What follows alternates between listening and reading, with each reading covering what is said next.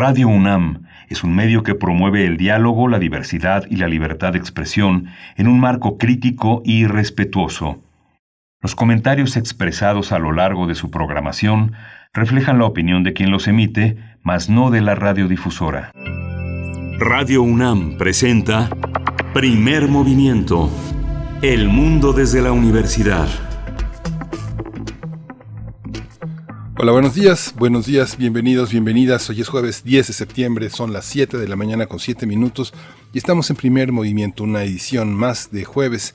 En este preludio al fin de semana eh, estamos en el primer movimiento, Frida Saldívar en la conducción de la producción ejecutiva, Arturo González en los controles técnicos y Berenice Camacho, buenos días, del otro lado de la línea.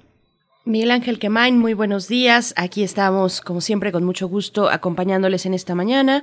Una mañana lluviosa, una mañana húmeda, llueve en algunos puntos, al menos de la capital del país, y aquí estamos acompañándonos, acompañándonos y haciendo comunidad a través de eh, los dos, eh, las dos vías eh, de, de, esta radio universitaria para llegar hasta ustedes a través de la radio, que es la, el 96.1 de FM, el 860 de AM y también la forma digital www.radio.unam Gracias por permitirnos acompañarles hoy jueves, jueves 10 de agosto, 10 de septiembre, perdón.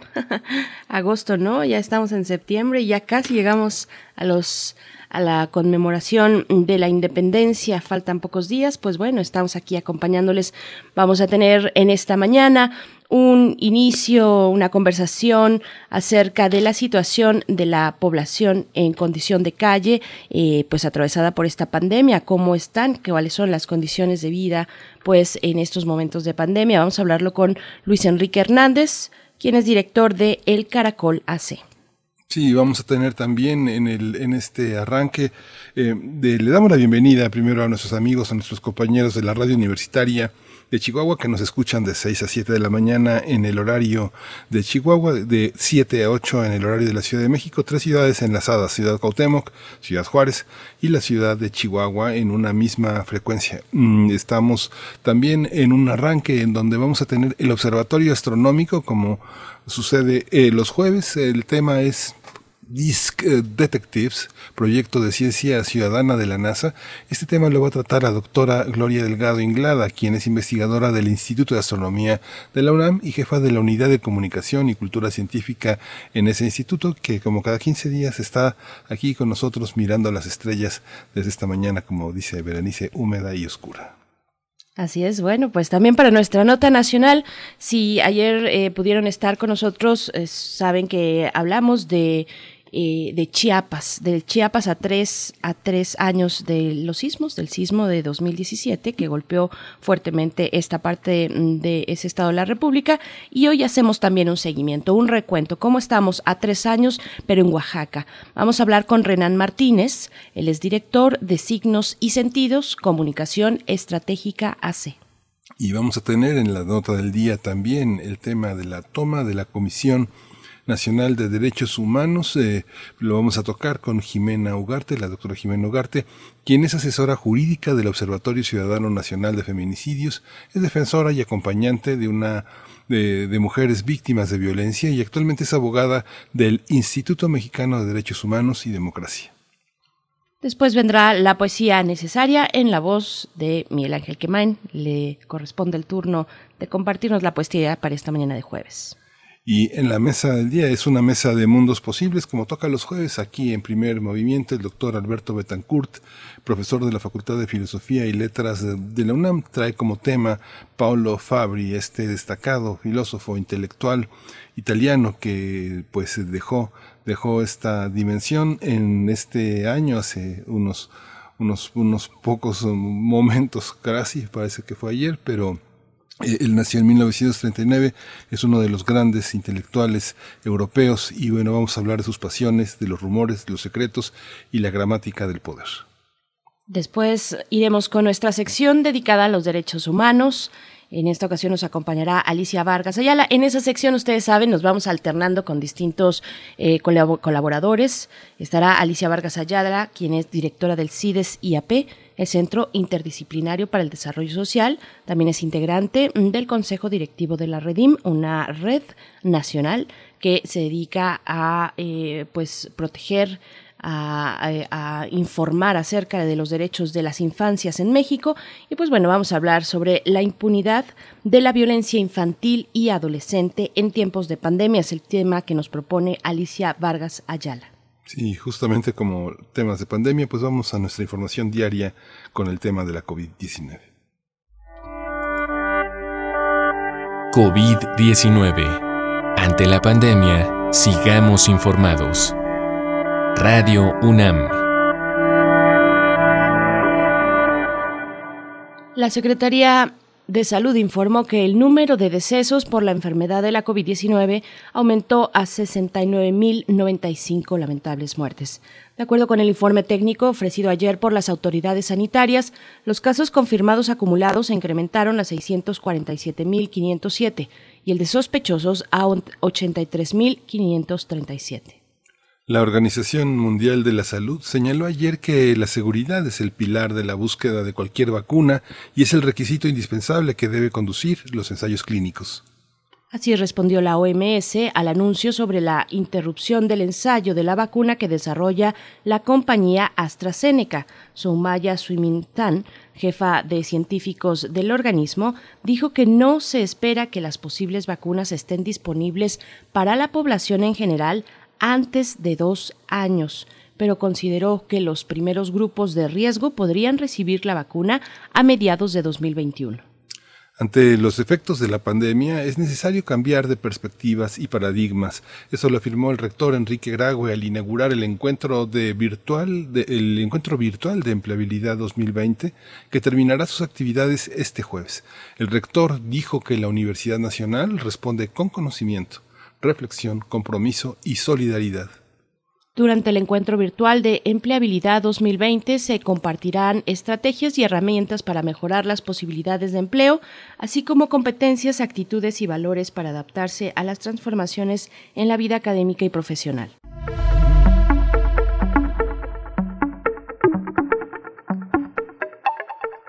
Sí, en las recomendaciones culturales tenemos hoy el foro Desnormalizar al Museo. Continúa sus actividades este tema con eh, este jueves con la charla El Museo, Espacio Ciudadano, un futuro diferente con la participación de Alejandro Burgos. Eh, Alejandro es jefe de división de museos de la Universidad Nacional de Colombia y va a estar también Pablo Martínez. Él es jefe de programas, jefe de programas en MACBA, en el Museo de Arte Contemporáneo de Barcelona. Eh, y conduce Paula Duarte del Instituto de Liderazgo de Museos en México. Y esta charla se llevará a cabo a las 11 de la mañana a través del canal de YouTube de la Cátedra Inés Amor. Pues no se lo pierdan, no se lo pierdan, está ahí alojado. Y bueno, nos vamos a ir con música. Son las 7 con 14 minutos de la mañana. Miguel Ángel, ¿qué es lo que vamos a escuchar? Tenemos Mayor Voice con Aurelia, Bajo el Sol.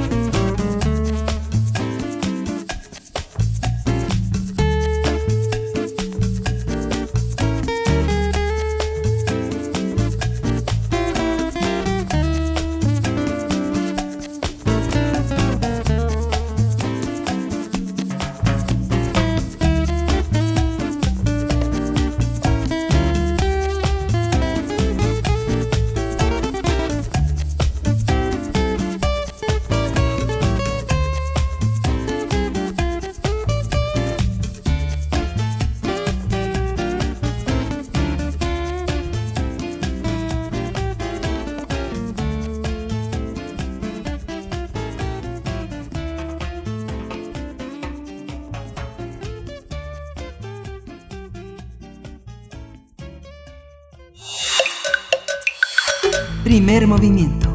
Hacemos comunidad. Uno de los sectores afectados por la pandemia de coronavirus es el de las personas en situación de calle. Se trata de una población que suele permanecer en el olvido. Son hombres y mujeres, niños, niñas, así como jóvenes, adultos, mayores, personas con discapacidad, toda esta población. El fenómeno de la población en situación de calle es una problemática compleja, refleja una problemática compleja que cuenta con cientos de vertientes. Sin embargo, mm, bien se puede definir como una expresión de la pobreza extrema en el ámbito urbano. Se estima que en la capital del país existen alrededor de 6.000 personas en esta condición. La epidemia del COVID-19 ocasionó que las personas en mayor condición de vulnerabilidad aumenten la búsqueda de alimentos y refugio en la Ciudad de México. Actualmente los albergues para personas en situación de calle están al máximo de su capacidad, mientras que en los comedores comunitarios y públicos la demanda se ha incrementado.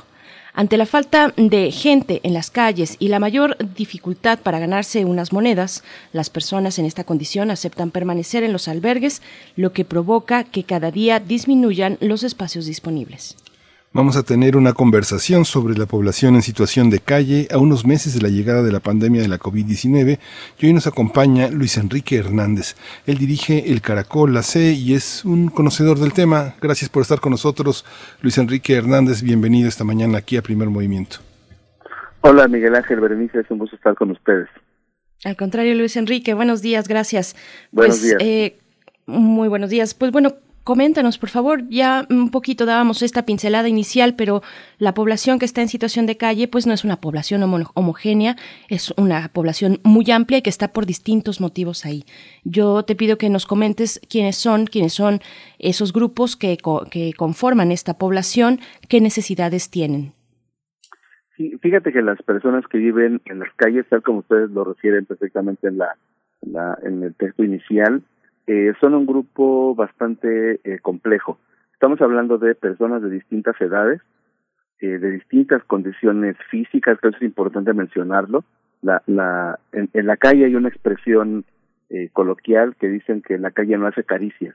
Entonces, en función del tiempo que viven en, en el espacio público, eh, está también la, su condición física y, y de salud, ¿no? Lo cual ha llevado a que muchas personas jóvenes pensemos personas de 30 años, ya tengan o, condiciones discapacitantes o ya vivan con alguna discapacidad física o psicosocial a partir del deterioro eh, físico, accidentes o también por eh, el consumo de solventes inhalantes, lo cual llega a provocar algunas discapacidades psicosociales.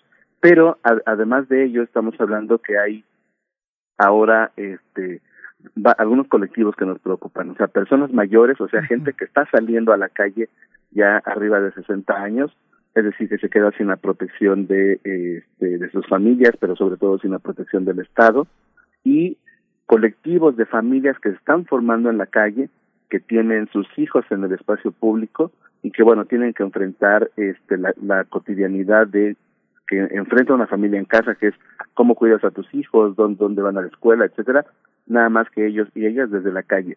Y hay otro grupo bastante eh, complicado que son los varones solos, o, o, que bueno, que están en búsqueda también de alguna pareja, una familia, que están entre los 30 y 40 años, que quienes han, digamos, superado esta condición de, de salud y no han tenido un deterioro tan alto, pero se enfrentan a no tener una, un estudio, estudios académicos que les permitan acceder a un empleo que les permita sobrevivir y sobreviven eh, con, empleos precarios, pero que eso dificulta que bueno vayan saliendo o superando su condición económica y, salgan de la calle.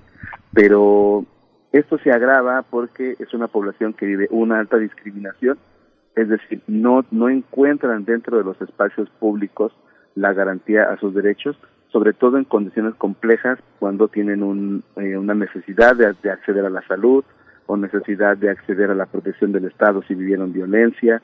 Entonces, digamos que sus condiciones en general son complicadas y más ahora en un, en un, en un momento que estamos viviendo en el mundo con una pandemia de esta magnitud. Las políticas eh, varían de acuerdo a, a, cada estado de la República. Hay un mapa que confiable, por ejemplo, lo que ha hecho lo que ha hecho Copred en la Ciudad de México, hay una hay un intento estadístico que trata de por lo menos de emparentar varios de los indicadores que hay en la ciudad, pero tenemos esa voluntad política de dar, de, de tratar de encontrarle el rostro a esa otra forma de la pobreza y la discriminación. Fíjate que, que no, desgraciadamente, este, eh, es la primera vez en, todos estos años que, llevamos en, en México que parece que el INEGI hizo un ejercicio de conteo de población eh, que vive en la calle, ¿no? Entonces, no ha habido un conteo homogéneo. Algunas ciudades han intentado hacer sus conteos, como Puebla, Zacatecas, este, eh, en Jalapa, Veracruz, bueno, ni, en todo el estado, solo en Jalapa, este, en la Ciudad de México, pero son conteos que no han estado en manos de las instancias eh, como, como el INEGI, sino han estado más bien en las instancias de, por ejemplo, en Puebla fue la policía que hizo el conteo en la Ciudad de México fue eh, la, Secretaría de Bienestar Social. Entonces, eh, digamos, no son conteos que cuenten con una metodología homogénea, pero además eso impide que se diseñe la política pública de manera adecuada. Por ejemplo, en la Ciudad de México nos dicen que son 6.000, o sea, el, el, el conteo que se hizo fueron de 4.354 personas ese día en la calle, en 2017, y 2.000 y tantas, los 2.300, una cosa así, en este se contaron en albergues. Pero al final lo que lo que dicen los expertos es que con esa metodología se estaría contando más o menos al 20% de la población.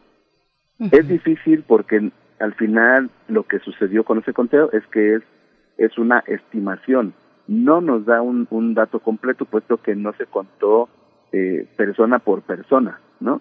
Se contaron puntos de alta concentración, que son personas mayores de grupos donde había más de cinco personas y grupos de baja concentración, que son grupos menos de cinco personas. Y, pero no se contó en toda la ciudad, se, se hizo, digamos, una, una estimación estadística en realidad.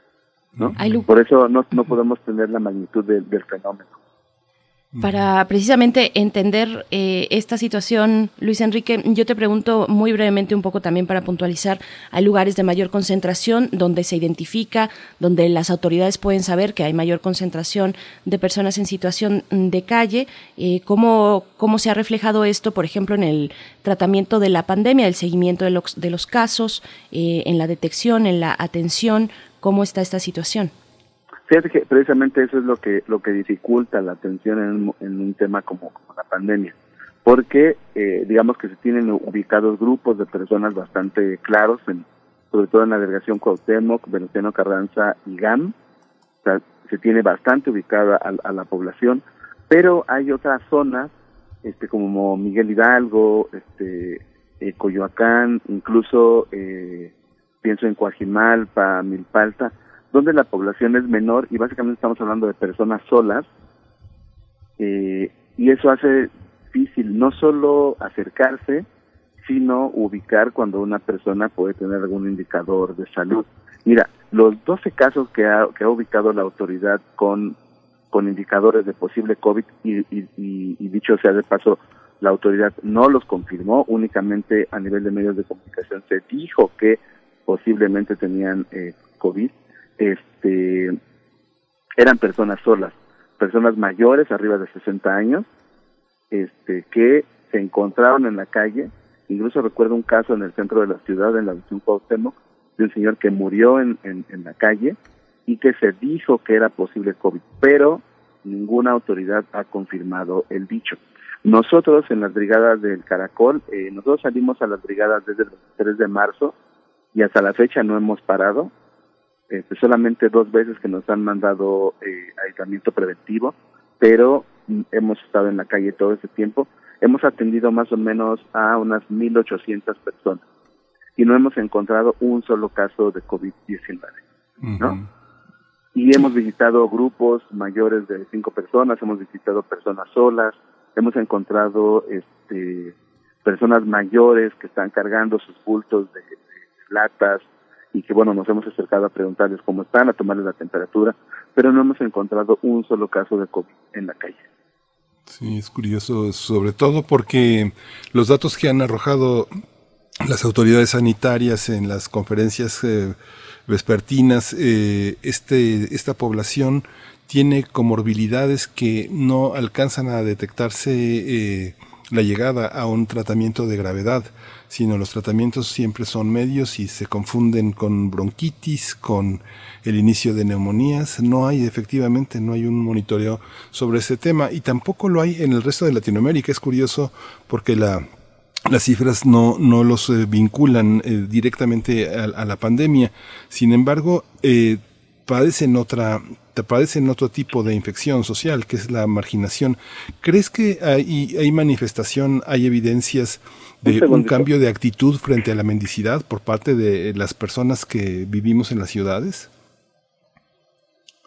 Perdón, ¿eh? Hay, hay, un trato diferente a la mendicidad, hay una visión discriminatoria, agresiva. ¿Ha cambiado nuestra, nuestra conducta? La persona que se acerca a tu coche o que se te acerca en la calle sin cubrebocas, eh, que viene directamente hacia ti de frente, eh, agitada, produce temor y produce actitudes que a, veces eh, uno en ese miedo eh, actúa de una manera discriminatoria, de una manera agresiva, de una manera que hace a un lado a estas personas. ¿Eso ha modificado nuestra visión acerca de esta empatía, de esta solidaridad con esta persona? ¿Hay evidencia de eso? Fíjate que lo que comenzamos a hacer desde el Caracol, desde la primera semana que salimos y que era una preocupación que teníamos, era que sí era posible que aumentara la discriminación y la violencia hacia la población callejera. Por eso parte de lo que hicimos desde la primera semana fue comenzar a informar si había casos, si no había casos, cómo se estaban atendiendo. Y este, porque lo primero que empezamos a ver es que a la gente le daba miedo. Y las preguntas que nos hacían al, al, chat del Caracol, tanto en, en, Twitter como, como en Facebook, era, este, son un foco de infección, este, qué tengo que hacer para protegerme. Entonces, algo que comenzamos a hacer es informar si había casos o no había casos. Y bueno, lo que estamos informando es que no hemos encontrado ningún caso. Lo otro es que una de las acciones que impulsó la autoridad desde la, segunda semana, eh, la última semana, la primera semana de abril, perdón, fue que implementaron un, una, un dispositivo de desinfección de las, de, la, de las pertenencias de la población de calle. Nosotros desde ese primer momento dijimos que era un mal mensaje el que estaban dando, puesto que al no encontrar casos y si ellos estaban rociándoles sus cosas con algún desinfectante, eh, estaban dando el mensaje que era una población de alto riesgo de que podía contagiar a otras personas. Nosotros insistimos que no, que, que, en realidad es una población que lleva en aislamiento social desde hace mucho tiempo, muy pocas personas se les acercan y que eh, algo que teníamos que hacer era diseñar dispositivos de prevención con ellos, llevarles gel, llevarles jabón, llevarles información, pero sobre todo estar atentos en caso de que necesitaran acceso a los espacios de salud. Es decir, necesitamos necesitábamos proteger a esa población de otras personas, puesto que el virus no estaba llegando eh, con directamente con la población de calle. Por eso parte de la estrategia que tenemos con los con las personas y con los grupos cuando llevamos un cubrebocas y llevamos caretas, decirles que lo ocupen, puesto que eso va a generar más confianza en la gente, puesto que al menos van a ver que se están protegiendo. Y, y bueno, afortunadamente en las zonas donde hemos reparado el cubrebocas, sí hemos visto en la segunda o tercera vuelta que hemos dado para visitarles que eh, sí están usando los cubrebocas. Desgraciadamente, allí hay un tema de que no tienen tanto el, el hábito de comprar, pero por eso mucha de nuestra tarea es de manera recurrente pasar y dejarles insumos para que se puedan prevenir. Pero sí, uno de los mayores problemas que hemos visto en este, en este tiempo de salir a las calles es el aislamiento social permanente, la discriminación brutal que viven para el acceso médico, pero sobre todo que sí se les consideró en un primer momento que podían un posible foco de, de, de contagio de COVID, lo cual hemos insistido hasta la fecha no, no ha sido de esa manera. incluso si los 12 casos que la autoridad ha documentado fueran, fueran reales, que no ha habido como, como un, un contagio exponencial en las zonas donde eh, esas poblaciones fueron encontradas. Entonces, eh, eso para nosotros es positivo, puesto que eh, si el virus llega a las calles, sí estaremos en una grave complicación, puesto que la población tiene un alto deterioro de su salud física, lo cual haría que este, los estragos fueran lamentables. Estamos conversando con Luis Enrique Hernández, director de El Caracol AC, acerca de la población que se encuentra en situación de calle, eh, particularmente en Ciudad de México, pero, que, pero que puede ser un reflejo también de otras ciudades. Eh, Luis Enrique, bueno, continuamos con esto. Es una población eh, heterogénea, es una población amplia y, yo quiero preguntarte eh, cómo, cómo hago, es una población que por supuesto vive en la calle, pero vive de la calle también, su fuente de empleo está en la calle. Eh, ¿Cómo ha golpeado a una economía ya de por sí eh, extrema? y precaria a, los más últimos niveles, cómo ha golpeado esta pandemia, estas, estos meses que tuvimos las calles vacías, ahora poco a poco todos empezamos a regresar a, a las actividades fuera, pero cómo se complicó esta situación para las personas en situación de calle. Pues mira, eso sí fue muy, muy complicado. O sea, estamos hablando que una persona que está en la calle, aunque parece que gana mucho dinero, podría ganar hasta 200 pesos, 300 en un día. Eh, el gasto que ellos hacen de eh, a veces pagar un hotel, pagar comida todo el día, este, el, su, el consumo de sustancias, hace que ese dinero no, no le rinda, o sea, no hay una administración adecuada de ese recurso, ¿no? Entonces, aunque pareciera mucho, no es mucho porque gasta, se gasta mucho en la calle. Pero el de dónde obtienen ese dinero siempre es o de, o, de la gente que tiene su puesto semifijo, ya sea que vende tacos, que vende comida, este, o, o tiene que vender algún artículo, ellos les ayudan a armar estos puestos, o de lo que de lo que consiguen en el metro, ya sea cantando o haciendo algo, malabares o faquires, etcétera, es decir, su recurso lo obtienen de la gente y de la vida cotidiana de la ciudad. Eso en esos momentos no fue posible.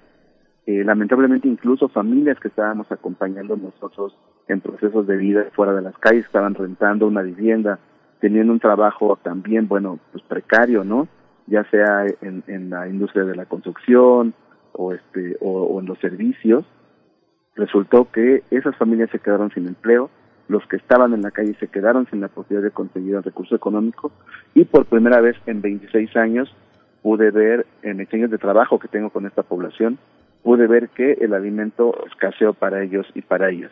Esta población consigue alimento de manera más o menos sencilla, valga la expresión, ¿eh? O sea, es decir, la gente les regala algo de comer, este, te digo, en los puestos les puedes conseguir algo de alimento, pero por primera vez vimos que el alimento escaseó que tenían problemas para conseguir recursos económicos, este, que los habían corrido de sus empleos, pero además lo más grave es que, dadas las propias condiciones de la pandemia, no les permitían o trabajar en el metro, lo que podían, a lo que podían recurrir, ni tampoco les permitían estar en la calle.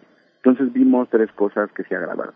El aumento de la violencia policíaca, porque no, no les permitía trabajar en, la vía pública, eh, la necesidad de tener alimentos, ¿no? Por ello eh, diseñamos una estrategia de seguridad alimentaria para, para algunos grupos, desgraciadamente no podíamos con todos, previsamos familias que ya estuvieran en un proceso de vida independiente y personas que vivían con discapacidad o donde hubieran niños y niñas en la calle.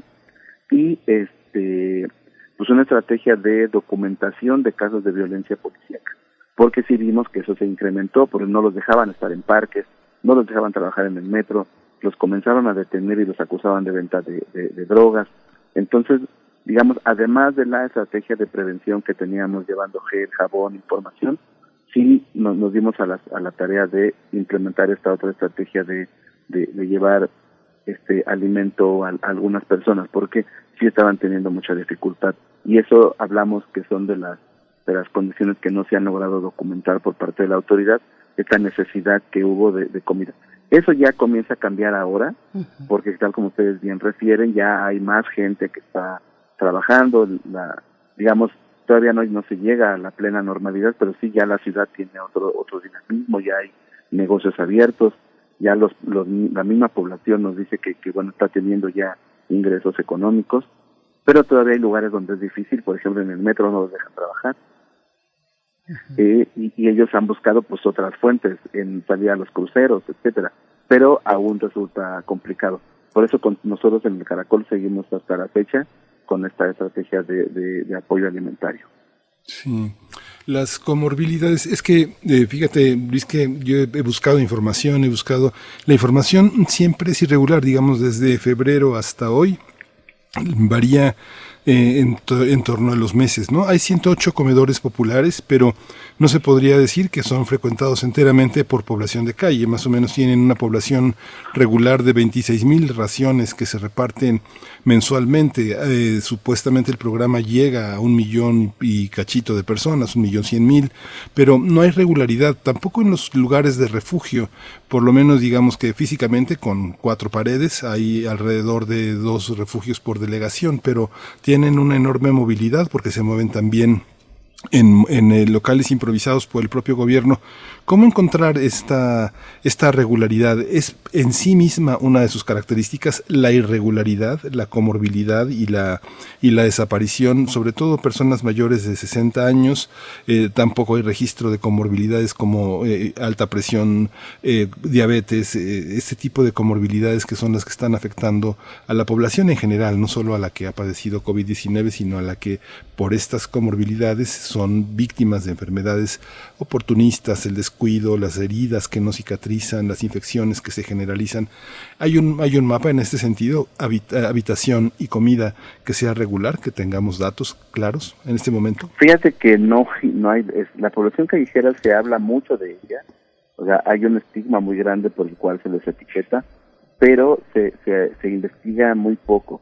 Lo que sí sabemos en algunas este, investigaciones que se han hecho, que no son a toda la población, siempre se, ubica una muestra, es que eh, sí tienen eh, un alto deterioro en su salud. Las personas mayores estamos encontrando que eh, por lo regular tienen o hipertensión, diabetes, este, eh, o algún alguna inestabilidad en su salud por en la propia vida en la calle, ¿no? Una deficiente alimentación, etcétera. En las personas jóvenes que han usado muchos años solventes inhalantes, encontramos que tienen una baja de potasio, por lo tanto tienen una baja de glucosa, lo cual hace que este eh, si llega una, una, una, enfermedad como, como el COVID, eh, tener un, un desenlace fatal. O sea, es decir, su, su, todo su sistema este, eh, fisiológico está alterado, ¿no? Hemos, hemos encontrado personas que tienen una baja de potasio que les impide la movilidad. Hemos encontrado personas con una glucosa de 19, ¿no? Cuando el, estándar está en 100. Entonces, digamos que a nivel de salud está muy complicado, pero no hay datos generales que nos lleven a hacer un, un análisis este como a nivel eh, preventivo este y, pero sobre estadístico. Lo, lo otro es que cuando buscan un refugio, eh, si hablamos que la autoridad tiene eh, o contó en el conteo de 2017 dos mil y tantas personas en refugios esa noche, tienen una capacidad más o menos para para cuatro mil personas, cuatro mil quinientas personas. Entonces, aún habláramos de que fueran seis mil, no tienen capacidad para atender a todas las personas. Y, y, y aquí hay, hay un ejemplo. En la primera semana de abril eh, cerraron los hoteles de, la Ciudad de México, eh, siguiendo esta indicación de que no podía haber personas en estos espacios. Esa, esa, esa misma tarde estábamos, al menos de la gente que conocía el Caracol, eh, de dos hoteles de la Ciudad de México, teníamos 150 nuevas personas en la calle.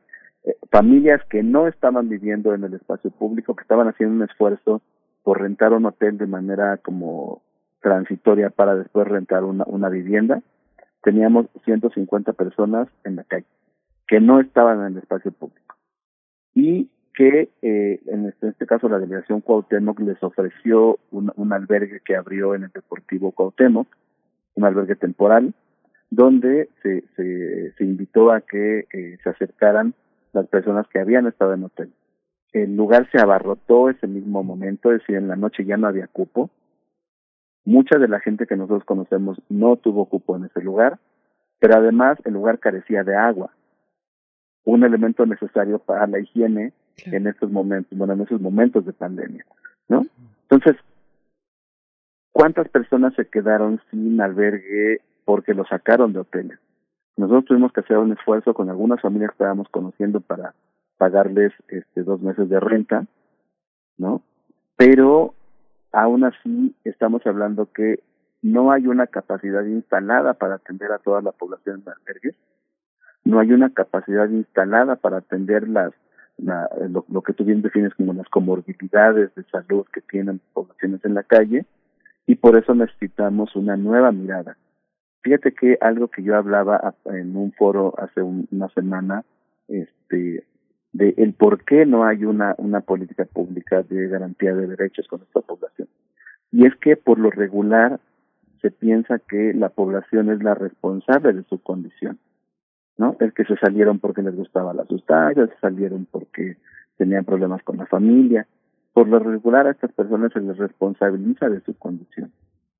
No reconocemos que se fueron a la calle porque falló toda la cadena de protección del Estado desde la familia, la comunidad, pero sobre todo la, la que no existen políticas públicas para prevenir que alguien salga a las calles, pero más aún no existen las políticas para garantizar eh, su derecho a la vida, en, y sobre todo en condiciones como las que estamos viviendo, ¿no? Entonces yo creo que ahí necesitamos cambiar el chip. La única manera de lograr proteger a estas personas es reconocer que están en la calle porque falló la cadena de protección del Estado y por lo tanto tienen que asumir su responsabilidad. Sí, pues Luis Enrique Hernández, director de El Caracol, gracias por esta solidaridad, por esta empatía, por trabajar por muchos de nosotros, por esta población tan vulnerable, pues le agradeceríamos que esté, que estemos en contacto, que si encuentra algo que eh, sea necesario hacer notar para nuestra comunidad universitaria, para nuestros radioescuchas, pues eh, no perdamos el contacto, sigamos, sigamos juntos haciendo comunidad, haciendo, teniendo una actitud solidaria. Muchas gracias por estar con nosotros esta mañana aquí en Primer Movimiento. Luis Enrique Hernández, eh, le mandamos un abrazo. Muchas gracias. No, gracias a ustedes y, bueno, de verdad agradecerle a toda la gente que ha sido solidaria con el trabajo que hemos venido desarrollando por 26 años, pero más en este momento de, de, crisis.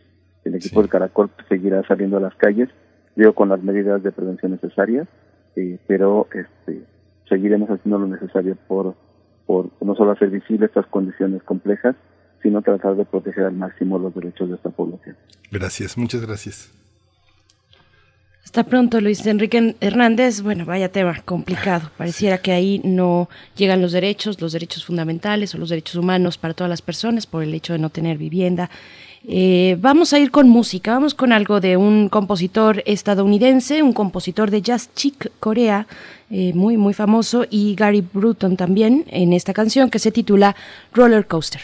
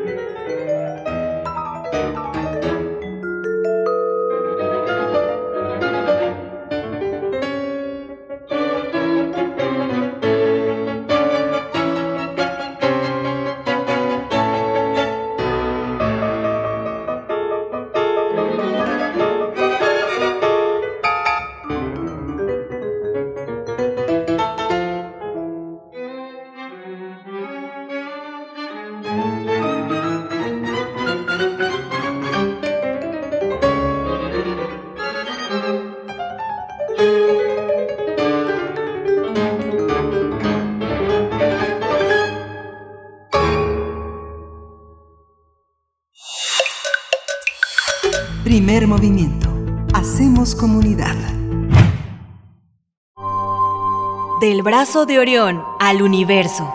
Observatorio Astronómico.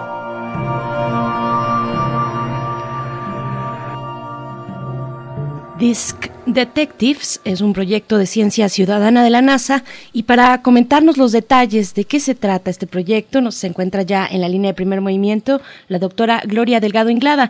Ella es investigadora del Instituto de Astronomía de la UNAM y es jefa de la Unidad de Comunicación y Cultura Científica de ese instituto. Nos acompaña cada 15 días en jueves y nos da mucho gusto conversar una vez más contigo. Doctora Gloria, gracias por estar. ¿Cómo te encuentras? Muy bien, muchas gracias Berenice. Buenos días Miguel Ángel también y a todos los que buenos días. Muy buenos días. Pues te escuchamos, Disc Detectives. ¿Qué es? Sí, pues es, es justamente, como has dicho, un proyecto de ciencia ciudadana. Y antes de meterme de lleno con el proyecto, quiero mencionar muy brevemente en qué consiste esto de la ciencia ciudadana. En pocas palabras, eh, la ciencia ciudadana consiste en que un público no especializado participa de, de una investigación científica. A veces consiste el trabajo en recopilar datos, otras veces se analizan muchos datos que ya se tienen recopilados y en ocasiones incluso el público llega a participar de la elaboración de, las conclusiones de, la investigación. En resumen, se trata de que la gente se involucre y sea protagonista de la ciencia. Por supuesto, no todos los proyectos de investigación pueden ser llevados a cabo por personas que no se dedican a la ciencia de manera profesional, pero creo que son más de los que a priori pensamos o, o, quizás puede no ser un proyecto entero, pero sí una parte importante de él, ¿no? Entonces, bueno, habiendo dicho esto, ya vamos a hablar de, de este proyecto que, que en español se puede traducir como Detectives de Discos, y es un proyecto de la NASA, como mencionabas, que está en marcha desde 2014. Forma parte de una plataforma que se llama Science Starter. Después dejaré los links en, en el Twitter por, para los que les interese. Y bueno, esta plataforma está asociada a la Universidad de, Arizona y reúne más de 3.000 proyectos de ciencia ciudadana. Yo he encontrado ahora mismo unos 30 o más de astronomía, en los que, por ejemplo, se puede medir la curvatura de los brazos espirales en las galaxias, se puede participar en el cálculo de la composición química de estrellas, se puede estudiar el Sol, en fin, hay muchísimos y, por supuesto, no solo de astronomía, sino de muchísimas áreas de la ciencia. Hay también otros espacios parecidos en este, digamos, lo gestiona una universidad en Estados Unidos, pero también hay otros en, en, en Europa. Y por cierto, que, que los, proyectos no son solamente del país de donde está esta plataforma, sino hay de, por ejemplo, de Australia y de muchísimos lugares, ¿no? Del mundo. Bueno, el objetivo de Detectives de Discos es entender mejor el proceso de formación de los planetas. Sabemos que los planetas se forman a partir de discos de escombros que se generan alrededor de las estrellas recién formadas. Estos discos son unas estructuras que aparecen desde muy temprano en la formación de los planetas. Pero, como yo siempre digo aquí, los detalles no son bien conocidos y todavía queda mucho por entender. Por ejemplo, una pregunta importante es ¿cuánto tiempo tardan realmente en formarse los planetas? Y entonces, pues seguir la pista de estos discos, de los cuales se forman luego los planetas, pues nos puede dar respuesta a esta pregunta. Aprovecho para mencionar que hay dos tipos de discos que producen sistemas planetarios. Los discos que están alrededor de objetos estelares jóvenes y los otros discos que llamamos discos de escombros. Los primeros tienen una edad menor a 5 millones de años, tienen mucho gas y sobre todo se suelen encontrar en cúmulos donde hay estrellas muy jóvenes. Eh, estas estrellas están en una etapa más temprana de la que está ahorita nuestro Sol, que está en secuencia principal, ¿no? Y lleva en secuencia principal pues los últimos 4.500 millones de años. Entonces, las estrellas alrededor de las cuales están estos discos, pues son estrellas que todavía ni siquiera llegaron a, a la secuencia principal.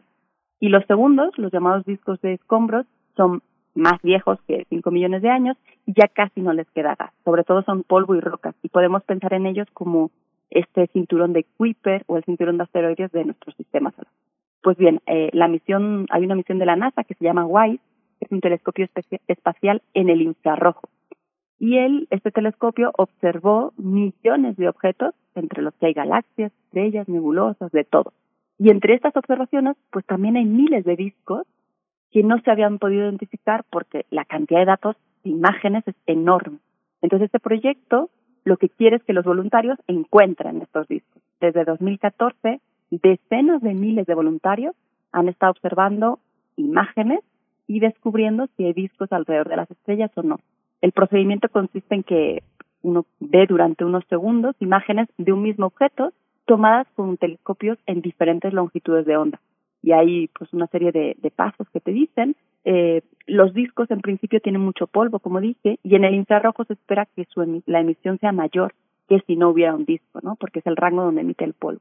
Entonces, uno puede llegar a entender cuando cuando hay un disco o no. Hay una sección de preguntas eh, frecuentes por si por si tienes dudas, etcétera, ¿no? Y, y hay una parte en la que uno puede decir creo que encontré algo eh, y se envía. Si muchos voluntarios mandan un mensaje de este tipo, pues a ese objeto se le da un seguimiento después con telescopios más grandes, ¿no?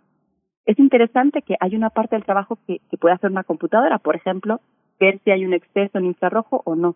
Pero hay otra parte, por ejemplo, distinguir si ese exceso es por una galaxia o es por un disco, que una computadora tiene más problemas. Entonces ahí es donde se necesitan los voluntarios. El responsable del proyecto dice que, que tuvo tanto éxito que en unos meses los voluntarios ya habían clasificado todas las imágenes que tenían al principio y tuvieron que poner muchísimas más. El sitio web, por cierto, está traducido a ocho idiomas y entre ellos el chino mandarín, el rumano y el indonés.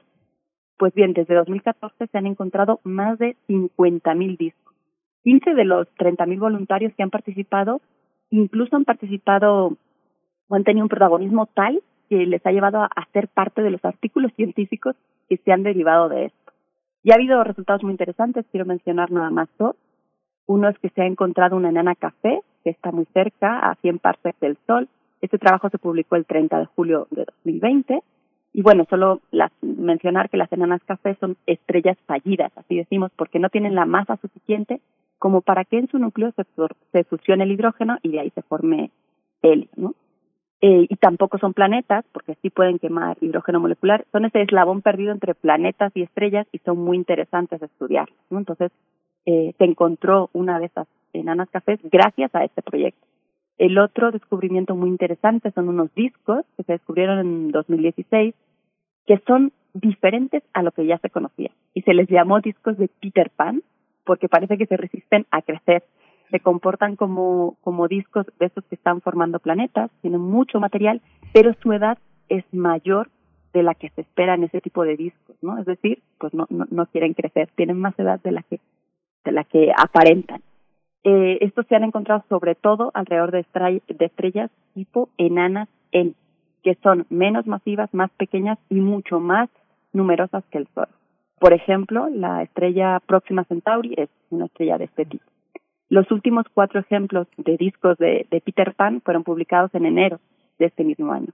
Y bueno, todavía no se entiende muy bien a qué se debe la presencia de, estos discos, ¿no? Porque por la edad que tienen ya no deberían estar, ya se deberían haber eh, desintegrado. Entonces, estos son los dos ejemplos más importantes, pero hay otros eh, también interesantes y, y sobre todo, pues eso, ha habido varias publicaciones científicas con voluntarios ahí involucrados.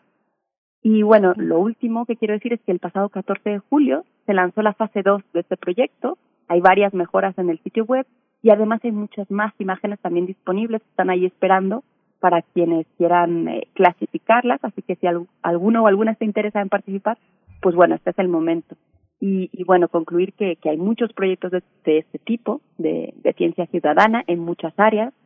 Así que yo creo que es muy interesante participar en ellos porque, por un lado, ayudan a los científicos a avanzar en sus investigaciones, pero también ayudan a las personas que no se dedican profesionalmente a la ciencia a entender cómo funciona la ciencia y a, involucrar, a involucrarse de una manera muy directa en el proceso y seguramente después la, la diseminación de los resultados en la sociedad es mucho más fácil, ¿no? Porque es mejor contar tú a tus amigos o a tu familia que participaste en determinado proyecto a que lo leas, por ejemplo, en una comunicado de prensa, ¿no? Así que, pues ahí está abierta la invitación para que busquen estos proyectos, que hay muchísimos. No, bueno, es asombroso lo que nos cuentas, lo que nos compartas, doctora Gloria Delgado. Eh, ¿dónde, ¿Cuál es el sitio? ¿Dónde nos podemos acercar? ¿Se llama C-Disc Detectives? El, el, si pueden buscar Detective Disc en Internet y van a llegar en particular a este de, de discos, ¿no? Después ahí esta plataforma que tiene un nombre así medio raro, Sci Starter, eh, en inglés y ahí pueden encontrar muchísimos, miles de proyectos.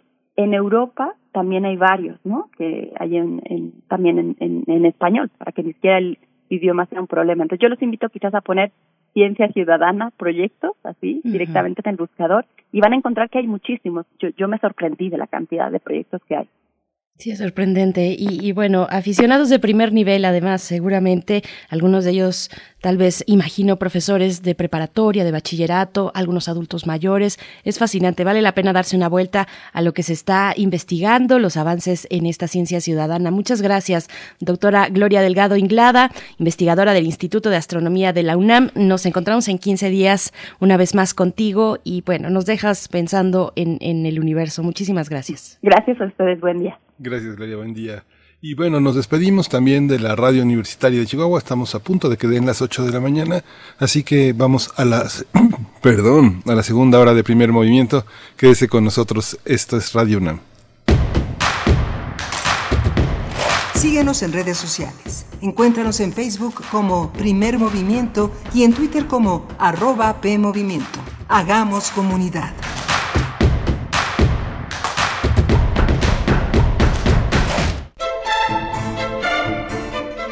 Oye, ¿y cuál es tu canción preferida de Johann Sebastian Bach? Mmm, ¿esa de las 25 rosas? Pones agua fresca en un jarrón. Ah, pero esa es de Johann Sebastian. Ah, sí, bueno, sí, sí, me gustan muchas de Bach.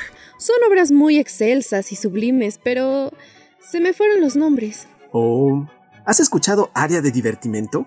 Ay, sí, buenísima obra de sus mejores composiciones. No, no, no, no. Es un programa de música clásica. Deberías escucharlo. Área de divertimento. Un programa satírico del oculto o bien de lo exquisito fallido. Escucha a Raúl Zambrano, a Aide Boeto y a Ricardo Esquerra. Todos los sábados a las 16 horas. Radio UNAM. Experiencia sonora. Sabemos que tu INE es esencial porque es el instrumento más reconocido y confiable para identificarte y el único para votar. Por eso los módulos del INE ya están abiertos con las medidas sanitarias necesarias para atender todos los trámites. Recuerda que te atenderemos solo con cita programada. Agéndala en INE.mx o en INETEL 800-433-2000, donde además podrás consultar los protocolos de seguridad que deberás respetar para ingresar. Contamos todas, contamos todos, INE. La ciencia que somos. La ciencia que somos. Iberoamérica al aire.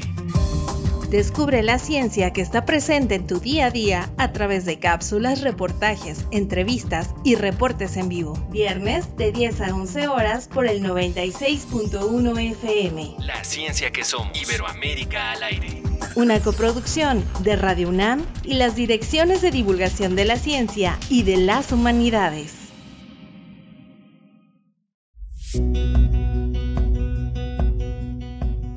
Con ética, humanismo y actitud de servicio, nuestros residentes universitarios atienden casos de COVID-19.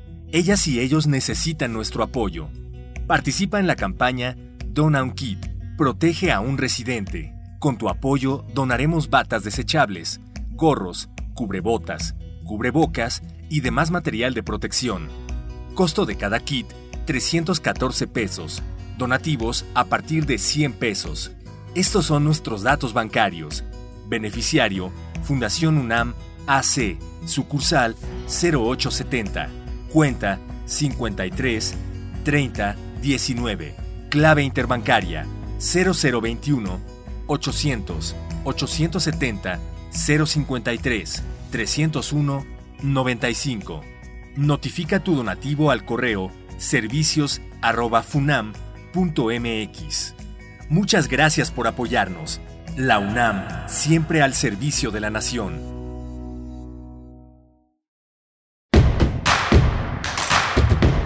Queremos escucharte. Llámanos al 55 36 43 39 y al 55 36 89 89. Primer movimiento. Hacemos comunidad.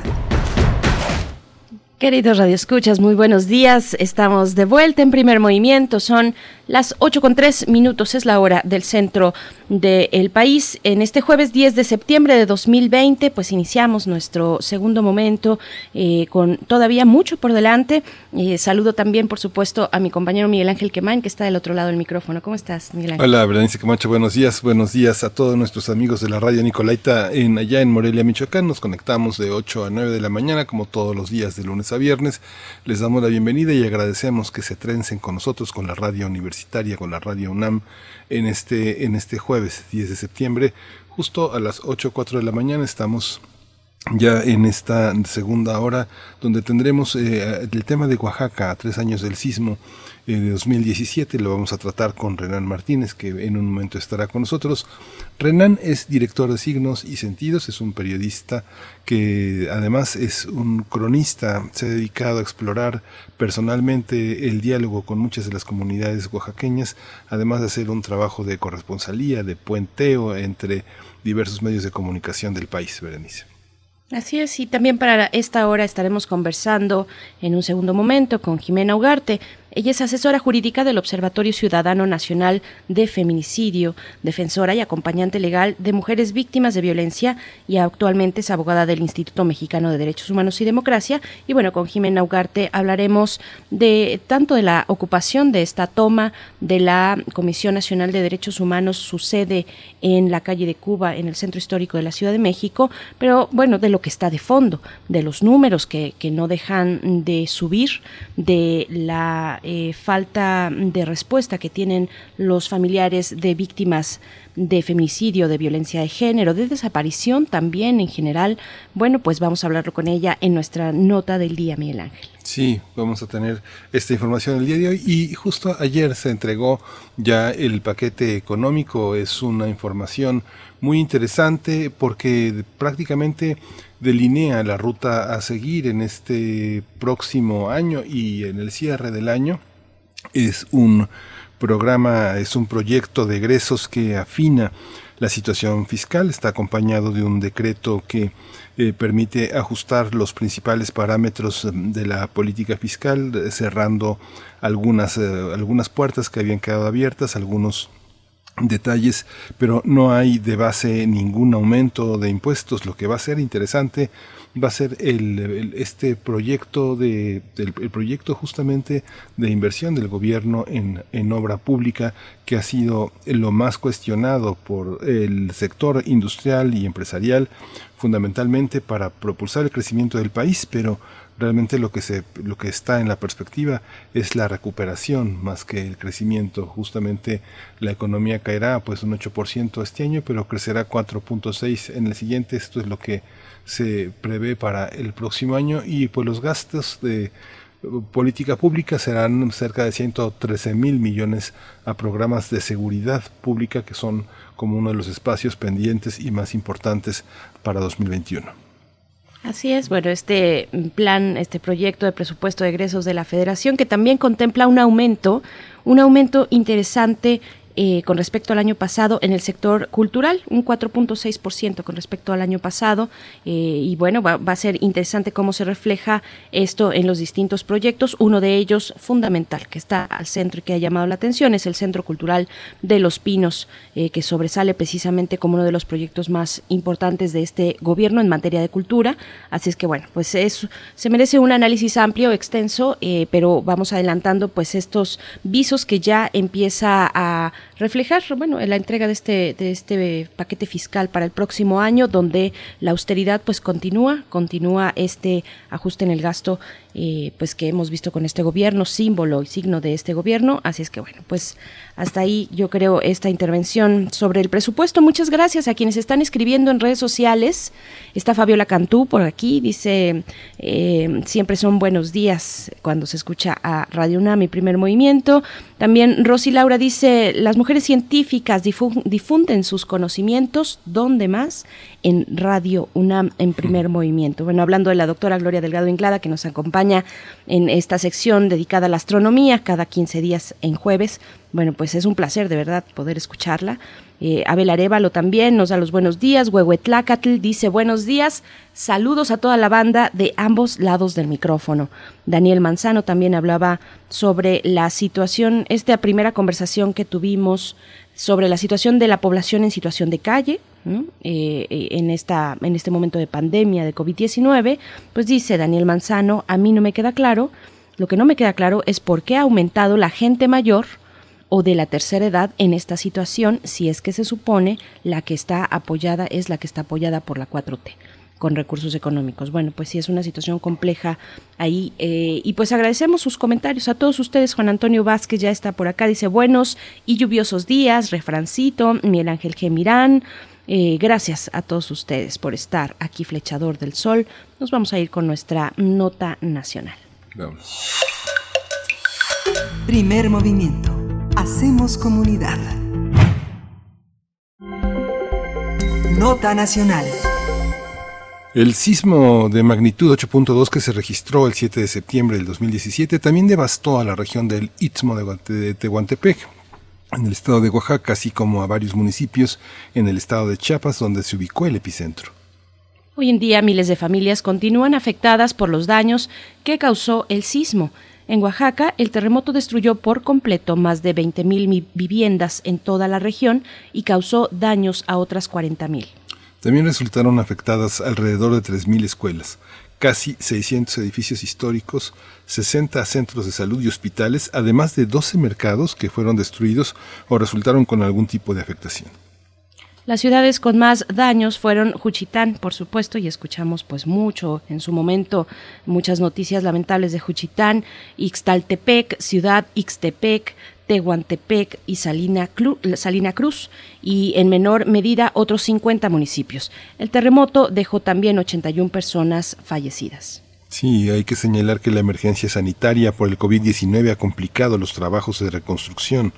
A tres años del sismo del 7 de septiembre, algunas familias todavía viven debajo de una lona, a un lado de lo que fue su vivienda, sin un techo y con los insumos insuficientes para poder enfrentar la crisis sanitaria por la pandemia.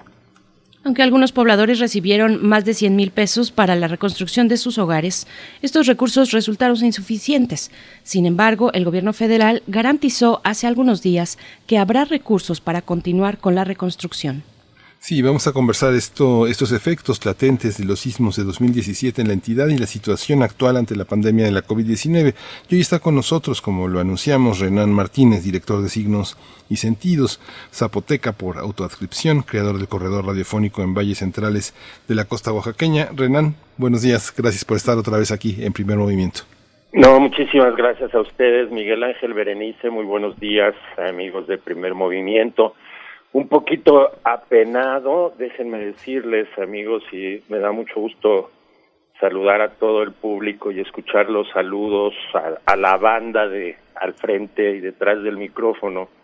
Este, les ruego una disculpa en este momento, mi computadora está fallando, no tengo a la, no puedo leer la nota, pero quiero, sí quiero comentarles efectivamente el istmo pues está Está triste, eh, todavía efectivamente se puede caminar por las calles de la séptima sección de Juchitán y eh, recorrer las mañanas, eh, ver a las personas en espacios sin techo, sin paredes, almorzando. Puede uno ver a los hombres, los pescadores tendidos en una cama, debajo de un viejo, ya muy viejo refugio de plástico, de madera, o a las señoras en una población eh, pues eh, muy longeva, a las señoras mayores, a las octogenarias, reposando bajo la sombra de algún árbol que donde antes hubo algún techo en aquel populoso eh, barrio. está recuperando justo. El sismo de 8.2 grados, del que no se tenía memoria en un siglo, dejó entonces 70 mil casas afectadas en 41 municipios del estado. Un poco más de la mitad sufrieron daño total y según las cifras oficiales, siete de cada diez han sido ya reconstruidas. En Juchitán, más de diez mil perdón, más de 10.000 familias zapotecas reportaron daño total de casas y 5.000 daño parcial. Hay en el istmo un drama arquitectónico en Juchitán y en Tehuantepec. En Juchitán se perdió su paisaje tradicional de casas de tejabana que se habían transformado en locales comerciales, que se han transformado en locales comerciales como una estrategia de sobrevivencia económica para poder financiar la construcción de las casas.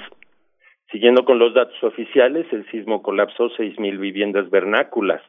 y de acuerdo con los especialistas en arquitectura locales, más de la mitad podrían haber sido reconstruidas, pero sobreviven no más de 100 debido a la premura de las autoridades por beneficiarse del negocio de la demolición y el acarreo de cascajo. Hay además una pérdida cultural porque el diseño de aquellas casonas destinaba espacios exprofeso para rituales de socialización, festividades, celebraciones tradicionales, y esos espacios no existen ya. Perdura la inconformidad social. Faltan por atender a cinco mil familias de damnificados que reclaman la lentitud de los trámites y el cumplimiento de la promesa presidencial de realizar un tercer censo de viviendas afectadas. Sigue siendo un lodazal de corrupción mientras por una parte existen aún denuncias contra contratistas que jamás levantaron un ladrillo, pero sí cobraron el dinero de las tarjetas de los damnificados.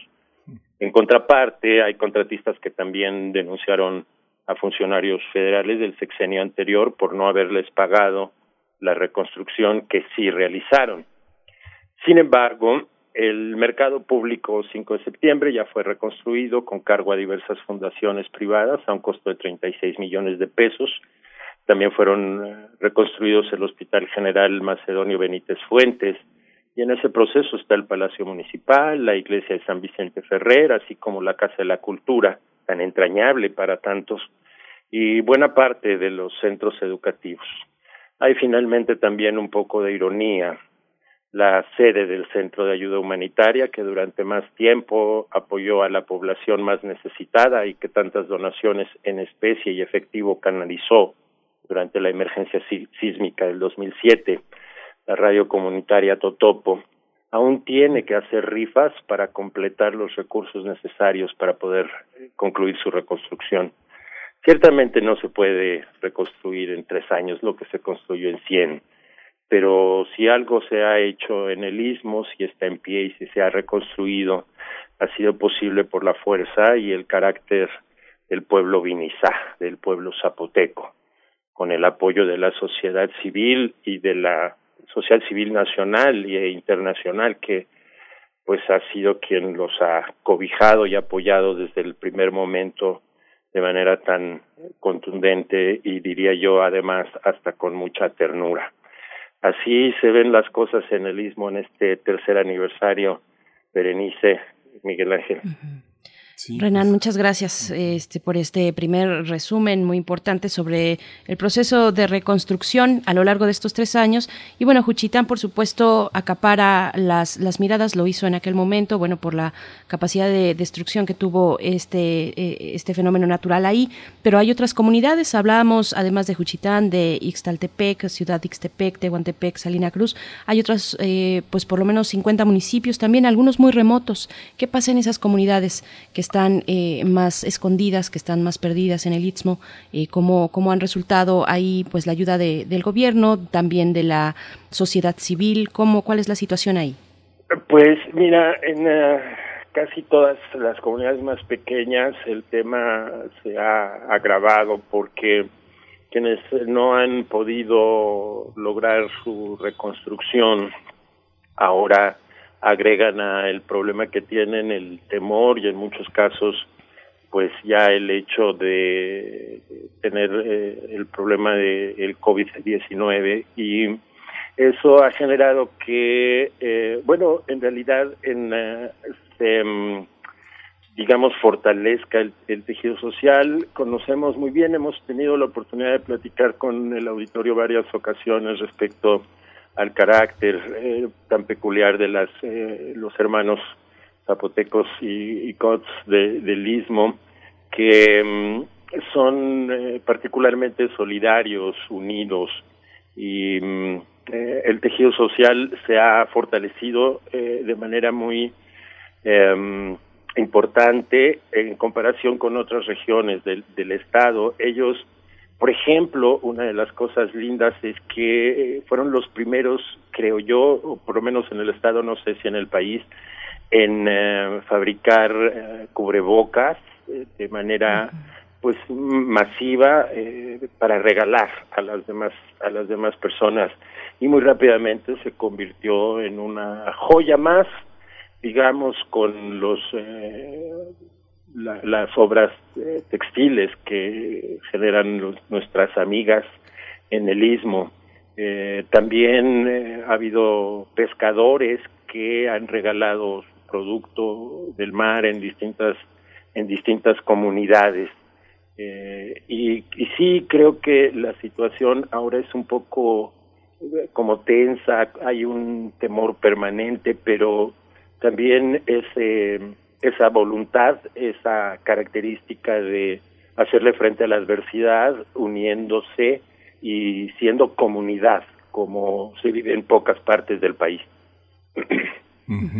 Esta visión de el istmo eh, se hace diferenciada frente a otras regiones de Oaxaca. Hay una particularidad, eh, se, se, puede distinguir este contraste de las maneras tan distintas de enfrentar la tragedia, de enfrentar el trabajo comunitario. Mucha gente para en el istmo para lo suyo, para ayudar a los otros. Es algo, una característica muy, muy de comunidad en el istmo, que la gente que de algún modo fue favorecida en algún momento trágico de su vida por otras personas, ahora devuelve este favor en esta idea que la antropología llama reciprocidad, pero que eh, es algo muy característico en el istmo.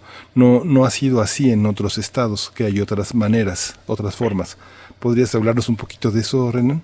Sí, efectivamente, justo pensaba en el carácter, hay ahí quizá hasta determinantes, eh, digamos, eh, geográficas o climatológicas, pensaba precisamente en, en Oaxaca, en nuestros hermanos en las sierras, eh, y también recordando el mismo, mira, conforme pasa el tiempo, la información respecto a la reconstrucción también disminuye, pero no es tan distinto como fue precisamente durante la emergencia misma.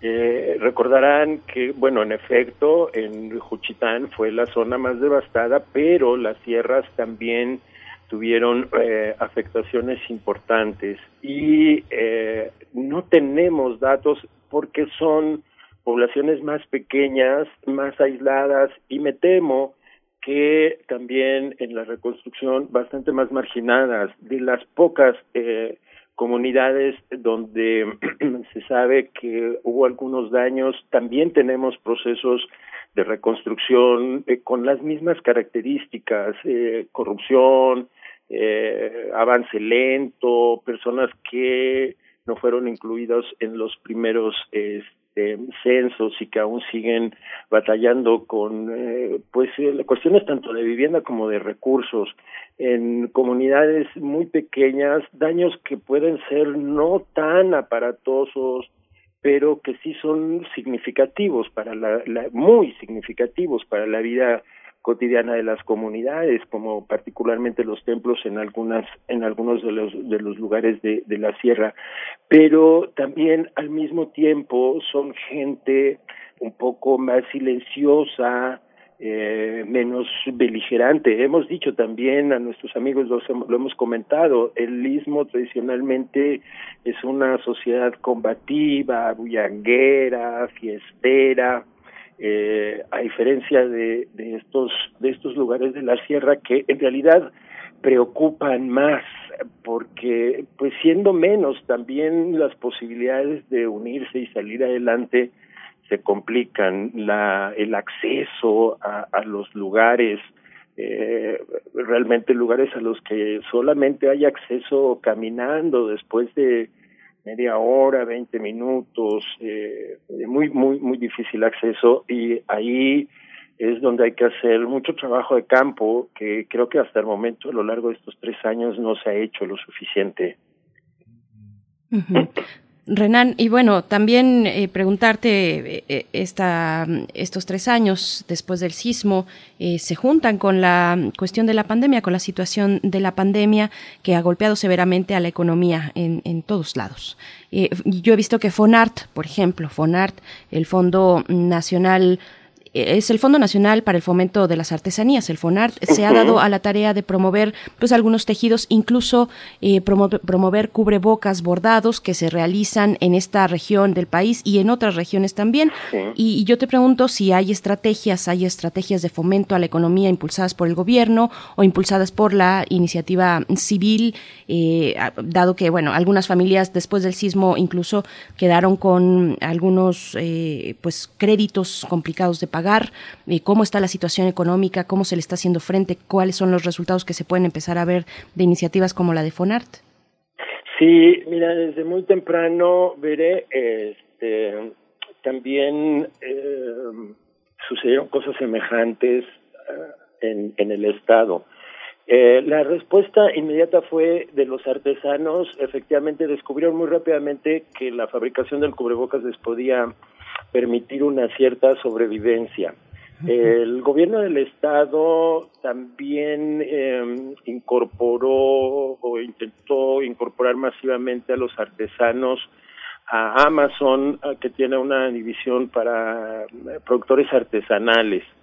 Eh, por ejemplo, aquí en Mitla puedo decirte que hay artesanos que están exportando incluso desde hace ya mucho tiempo cubrebocas de manera masiva. Ha sido un verdadero éxito la fabricación y venta de eh, cubrebocas, eh, tanto en el, para el país como para el exterior. Pero no es de ninguna manera una solución, porque pues es un producto pequeño a un costo mucho menor que no, por, por más que produzcan, no recupera las ventas de una prenda de vestir completa. Eso por un lado. Por otro lado, eh, el problema también de que una buena parte de los artesanos son parte de la economía informal. Entonces han tenido dificultades de acceso a los créditos que efectivamente se han ofrecido pero pues no, no han podido beneficiarse de, de ello.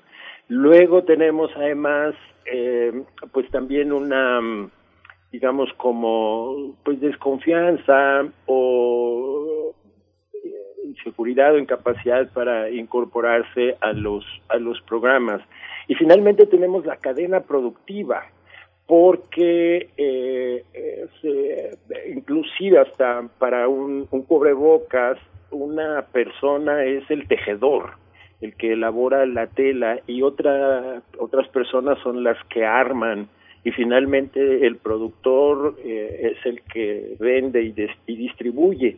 Entonces las telas con las que se está trabajando no son en, distintas en distintas artesanías incluso no son este, producciones nuevas sino material rezagado y las personas que están al final o al principio de la cadena productiva, los tejedores o por ejemplo los eh, las personas que pintan los alebrijes, este pues son las personas que están eh, eh pues en realidad con con problemas severos inclusive eh, pues de, de estar padeciendo hambre.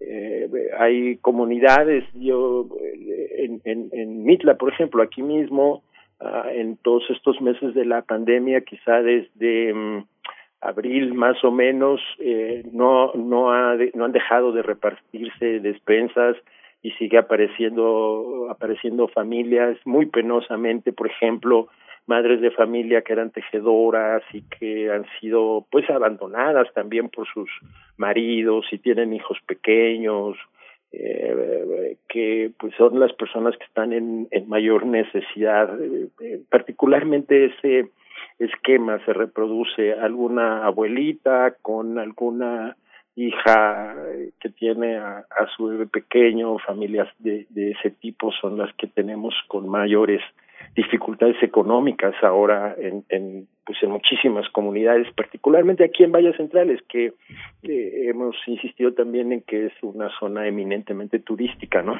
Sí, claro. Esta, para cerrar, Renan, esta, esta conversación, la, la, la actitud del gobierno, municip, los gobiernos municipales, estatales y federal es convergente. Hay disonancias, hay colaboración con los grupos representativos de comunidades que sabemos que algunas son comunidades indígenas muy representativas, con una gran tradición, aunque otras son muy vulnerables, pero existe esta convergencia, es visible, la gente la distingue. Eh, no muchas, eh, lamentablemente, porque digamos en las comunidades con usos y costumbres que además han logrado tener en sus liderazgos a personas con, digamos, una mayor eh, habilidad para eh, poder comprender o capacidad para poder comprender de manera científica o abordar de manera científica el problema de la pandemia han sido más exitosas. Eh, hay una eh, confederación de presidentes municipales en valles centrales y ha tenido han, han tomado medidas interesantes muy eh, apoyados y de manera muy eh, articulada con sus comunidades, pero en la mayoría no ha sido así porque tenemos el, el asunto de que eh, los presidentes municipales aquí todavía perdura de manera muy importante la mm, subordinación política al gobernador. Entonces, eh, podría ponerte un ejemplo que hace cuatro semanas el gobernador lanzó el reto de que se usara el cubrebocas. Entonces los presidentes municipales en lugar, en muchos, en muchos lugares, en lugar de eh, aprovechar la circunstancia para impulsar el uso del cubrebocas en sus comunidades, sus mensajes iban en el sentido de yo apoyo a mi gobernador y uso el cubrebocas. Mm. Ese es un tema que no gusta mucho en la ciudadanía, sumado al tema de las cifras. Ese es un tema bien delicado, bien, bien delicado, que tiene, eh, bueno, desde molestos, enojados, inconformes, tristes a la, a la comunidad, preocupados, porque, como comprenderán ustedes, en una comunidad de pequeña, 15, 20, hasta 40 mil quizá habitantes, eh, si enferma una persona o fallece, la, la comunicación oral que es vigente pues informa a todo el mundo de manera muy pronta, pero los presidentes municipales siguen eh, publicando solamente las cifras oficiales. Entonces las personas dicen pues cómo es posible si sabemos que ya tenemos 15 difuntos y tenemos a 30, 40 personas enfermas de las que sabemos muy bien, nos dicen que tenemos nomás dos difuntos y siete enfermos, pues no podemos creer eso, ¿no? Este, eso, eso sí es algo, porque las personas además han aprendido muy pronto, creo yo, no sé si pronto, pero sí han aprendido un poco a ver eh, la, la estadística o a darse cuenta que las cifras son un poco como leer el clima, salgo o no salgo, qué tan qué tanto riesgo corro hoy de salir. Eh, ya es algo, se ve, desafortunadamente se ve como algo muy inmediato, no algo para prever en dos semanas, pero si las personas ya saben que tiene esa importancia y no cuentan con ese, con ese instrumento, lamentablemente. Creo que ese es uno de los asuntos un poco más este, apremiantes, junto con, por supuesto, el tema de eh, poder cortar las cadenas de contagios, ¿no? Sin, sin pruebas y sin el seguimiento suficiente de los contactos, las personas tienen miedo de ir al hospital, se la pasan en su casa, también tienen miedo, en muchas comunidades el prejuicio es muy grave, la estigmatización es inmediata, y tienen miedo inclusive de decir eh, que han estado o están enfermos y eso dificulta muchísimo la, la atención de la pandemia en términos clínicos, pero también la prevención del resto de las personas en las comunidades. Eso es preocupante y sí en algunas comunidades estamos apenas, digamos, empezando nuestras crestas de subida. Eh, algunas estimaciones extraoficiales, digamos, eh, de algunos eh, eh, profesionistas, eh, ingenieros, físicos, algunos egresados del tecnológico que han hecho un poco de, de proyección, señalan que nuestras crestas estarán llegando hacia finales del año, diciembre, noviembre, probablemente enero. Entonces, este, pues esa parece ser la, la situación en, distintas comunidades. Es el fenómeno que algunos llaman la ruralización de la pandemia, ¿no? Renan Martínez, yo creo que das en el clavo de muchas de las preocupaciones que se tienen, no solo para Oaxaca, sino para el resto de los estados de la República. Con esto que nos estás diciendo y que nos ejemplificas muy bien, muy interesante, cómo esta comunicación oral va, va dando cuenta de otra situación que es la que está viviendo la población y que de pronto con alguna autoridad, eh, autoridades estatales y, ya lo que se refleja en el conjunto de la información a nivel federal, pues puede no significar necesariamente la realidad que se está viviendo en las poblaciones. Renan Martínez, una última cuestión referente al sismo, porque hablamos contigo, pues sí, por supuesto, de la pandemia, no podemos eh, obviarla, pero también de los tres años que ya se cumplen, de los sismos, del sismo de 7 de septiembre que golpeó a Oaxaca. Ayer platicábamos con Ángeles Mariscal, eh, periodista chiapaneca, y nos hablaba de las protestas que se dieron en este tercer aniversario de los sismos, protestas de damnificados, muchos de ellos mayores de edad, personas mayores de edad. Eh, ¿cómo, ¿Cómo se vivió este, este tercer aniversario allá? Hubo protestas también, encontramos eh, también exigencias hacia las autoridades del Estado. ¿Se organizó la gente en alguna medida para esto? Sí, eh, aquí particularmente en el istmo la mm, eh, acción de resistencia más relevante que tuvimos en este tercer aniversario fue que eh, la Asociación de mm, Damnificados y Vecinos que se creó desde entonces, que incluye particularmente personas del estado de Oaxaca, pero también de otros estados como Morelos y Chiapas, eh, hizo pública una carta que envió al presidente de la República donde da cuenta precisamente de eh, pues los eh, los avances que ha habido y particularmente la queja es precisamente que el actual proceso está avanzando de manera lenta y la urgencia de ese tercer sismo, perdón, de ese tercer censo de, de las personas que no han sido incluidas. Eh, sí, sí hay, digamos, una atención más eh, cuidada o cuidadosa de los damnificados que aún existen, pero particularmente esta esta lentitud y que ahora también se agrega justo una una demanda más que es que, que eh, la pandemia ha hecho que eh, se viva de manera más clara la vulnerabilidad de las casas, de muchas casas, y que eh, quieran ahora no solo, eh, digamos, eh, reconstruir lo que tienen, sino también eh, que las viviendas que por sí tienen sean, sean ser, ser, apoyados para que tengan viviendas dignas y más seguras frente a situaciones de este tipo.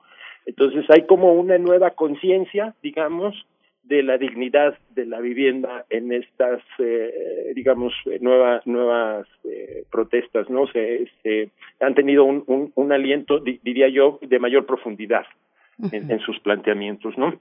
Claro. Pues te agradecemos mucho, Renat Martínez, director de Signos y Sentidos, creador del corredor radiofónico en Valles Centrales de la costa oaxaqueña. Muchas gracias y pues volvamos pronto, demos seguimiento a pues particularmente la pandemia que, que sigue en las condiciones que sabemos. Pues muchas gracias por este, por esta comunicación, por esta charla, Renan. Hasta pronto. Gracias a ustedes, como siempre, Miguel Ángel, Berenice Camacho, amigos de Primer Movimiento que nos escuchan, igual a los amigos del staff. Espero, siempre es un gusto platicar con ustedes y espero muy pronto tenerles algunas buenas noticias sobre la pandemia. Gracias, gracias, Renan. Pues vamos a ir con música, vamos a escuchar de Baguette Quartet en Dus.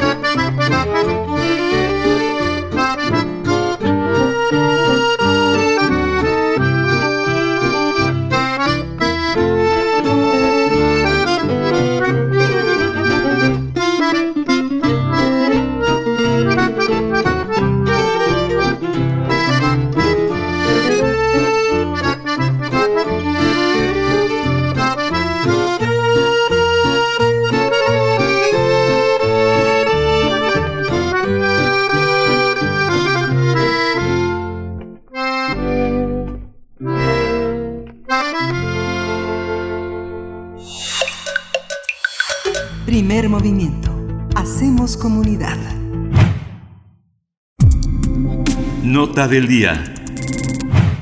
Somos malas podemos ser peores. Estamos ya cansadas de esperar tiempos mejores. Quien quiera romper, rompa. Quien quiera quemar, queme. Si esto no te absorbe, pues no nos estorbes.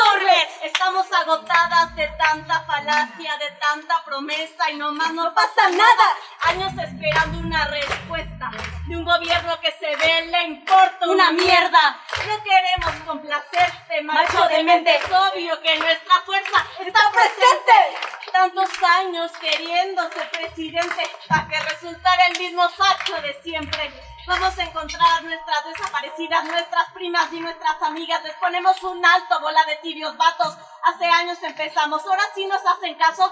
Palacio Nacional para cuando vamos a hacer justicia, que les quede claro. Vengo a ofrecer una disculpita, mi señor presidente. Estaba tan ensimismada, ay, fui tan inconsciente. No me di cuenta que una pintura y las paredes eran más importantes que encontrar a mi hija muerta en una bolsa, descuartizada en partes, niña de dos años, violadas por sus abuelos, por sus padres, Ingrid, desollada en todos los escaparates. Disculpe, mi señor, ¿me da tantito permiso? ¿Me da tantito chance de trapear la sangre del piso? La sede de la Comisión Nacional de Derechos Humanos en el Centro Histórico de la Ciudad de México permanece tomada por colectivos feministas que exigen la renuncia de su titular, Rosario Piedra Ibarra. La ocupación del inmueble se produjo la semana pasada, cuando dos madres originarias de San Luis Potosí denunciaron la falta de atención a sus casos por parte del organismo. La red de colectivos que mantiene tomado el edificio exige que sus demandas sean atendidas y señalaron que el inmueble servirá como un refugio para familiares de víctimas de violencia de género y desaparición. Asimismo, sus integrantes eh, dijeron que encontraron eh, carne y diversos productos gourmet hallados en el refrigerador de la institución. También realizaron pintas en las paredes y en algunos cuadros de personajes históricos como Francisco Madero, Miguel Hidalgo, entre otros. Rosario Piedra, titular de la CNDH, ha señalado en diversas entrevistas que todos están en su derecho de la libre manifestación, por lo que permitirá estas acciones. También se, comprometió a dar seguimiento a los casos de las mujeres que piden apoyo, pero aclaró que lo hace en calidad de organismo, pues la CNDH no puede aplicar la justicia. Sí, por su parte el presidente Andrés Manuel López Obrador señaló que la toma de las oficinas se ha magnificado en medios que son adversos a la cuarta transformación. Durante su conferencia matutina, el mandatario dijo que este caso se ha convertido en un asunto abrazado por los conservadores. Conversaremos sobre la toma del edificio de la CNDH, esta sede en el centro histórico de la Ciudad de México, en la calle de Cuba, por colectivos feministas y familiares de víctimas. Este día nos acompaña Jimena Ugarte. Ella es asesora jurídica del Observatorio Ciudadano Nacional de Feminicidio. Es defensora y acompañante legal de mujeres víctimas de violencia. Actualmente es abogada del Instituto Mexicano de Derechos Humanos y Democracia. Y bueno, nos da eh, mucho gusto poder conversar contigo de este tema tan importante. Jimena Ugarte, gracias por estar aquí una vez más en primer movimiento. Bienvenida. Hola, muy buenos días. Al contrario, muchas gracias a ustedes por la invitación. Buenos días, Jimena. Muchas gracias. Hasta el momento tenemos una reunión que se celebró en la Secretaría de Gobernación con la titular Olga Sánchez Cordero y se eh, y prometió dar seguimiento a un pliego petitorio que, que le entregaron a las autoridades. Y de ese encuentro eh, es prácticamente la última información. No se han retirado de las instalaciones. Hoy comparece Rosario Piedra Ibarra ante el Senado y un poco que nos digas en cuál es la situación, en qué ha consistido esta toma y en qué punto estamos para este día con la comparecencia de Rosario Ibarra y Piedra Ibarra y en, el seguimiento de esta de este diálogo con la secretaria de Gobernación. Claro, bueno, en primer lugar quisiera yo, bueno, también saludar a todas las personas que nos escuchan. Eh, quisiera aclarar que en realidad nosotras conocemos pues la historia un poco de la toma de la Comisión Nacional de Derechos Humanos precisamente porque acompañamos a una de las compañeras que, que hicieron esta toma, la señora Erika Isbeth, cuya hija fue víctima de abuso sexual hace dos años, en noviembre del 2017. Eh, y hasta el día de hoy, pues no hay una sentencia definitiva en contra de la persona que cometió el abuso en contra de su menor hija, que entonces tenía siete años. Eh, y es por ella que en realidad hemos tenido pues mayor acceso a la información y a cómo han ido sucediendo los hechos dentro de la Comisión Nacional de Derechos Humanos. Eh, y bueno, lo que ellas nos refieren, el día de ayer incluso las fuimos a ver, y lo que ellas nos refieren es que esto inicia precisamente después de que eh, la plantona feminista, como se le llamó en su momento enfrente de la Palacio Nacional, pues estuvieron ahí varios meses y no hubo ninguna respuesta a las solicitudes que tenían madres de víctimas de feminicidio, eh, compañeras víctimas de violencia sexual.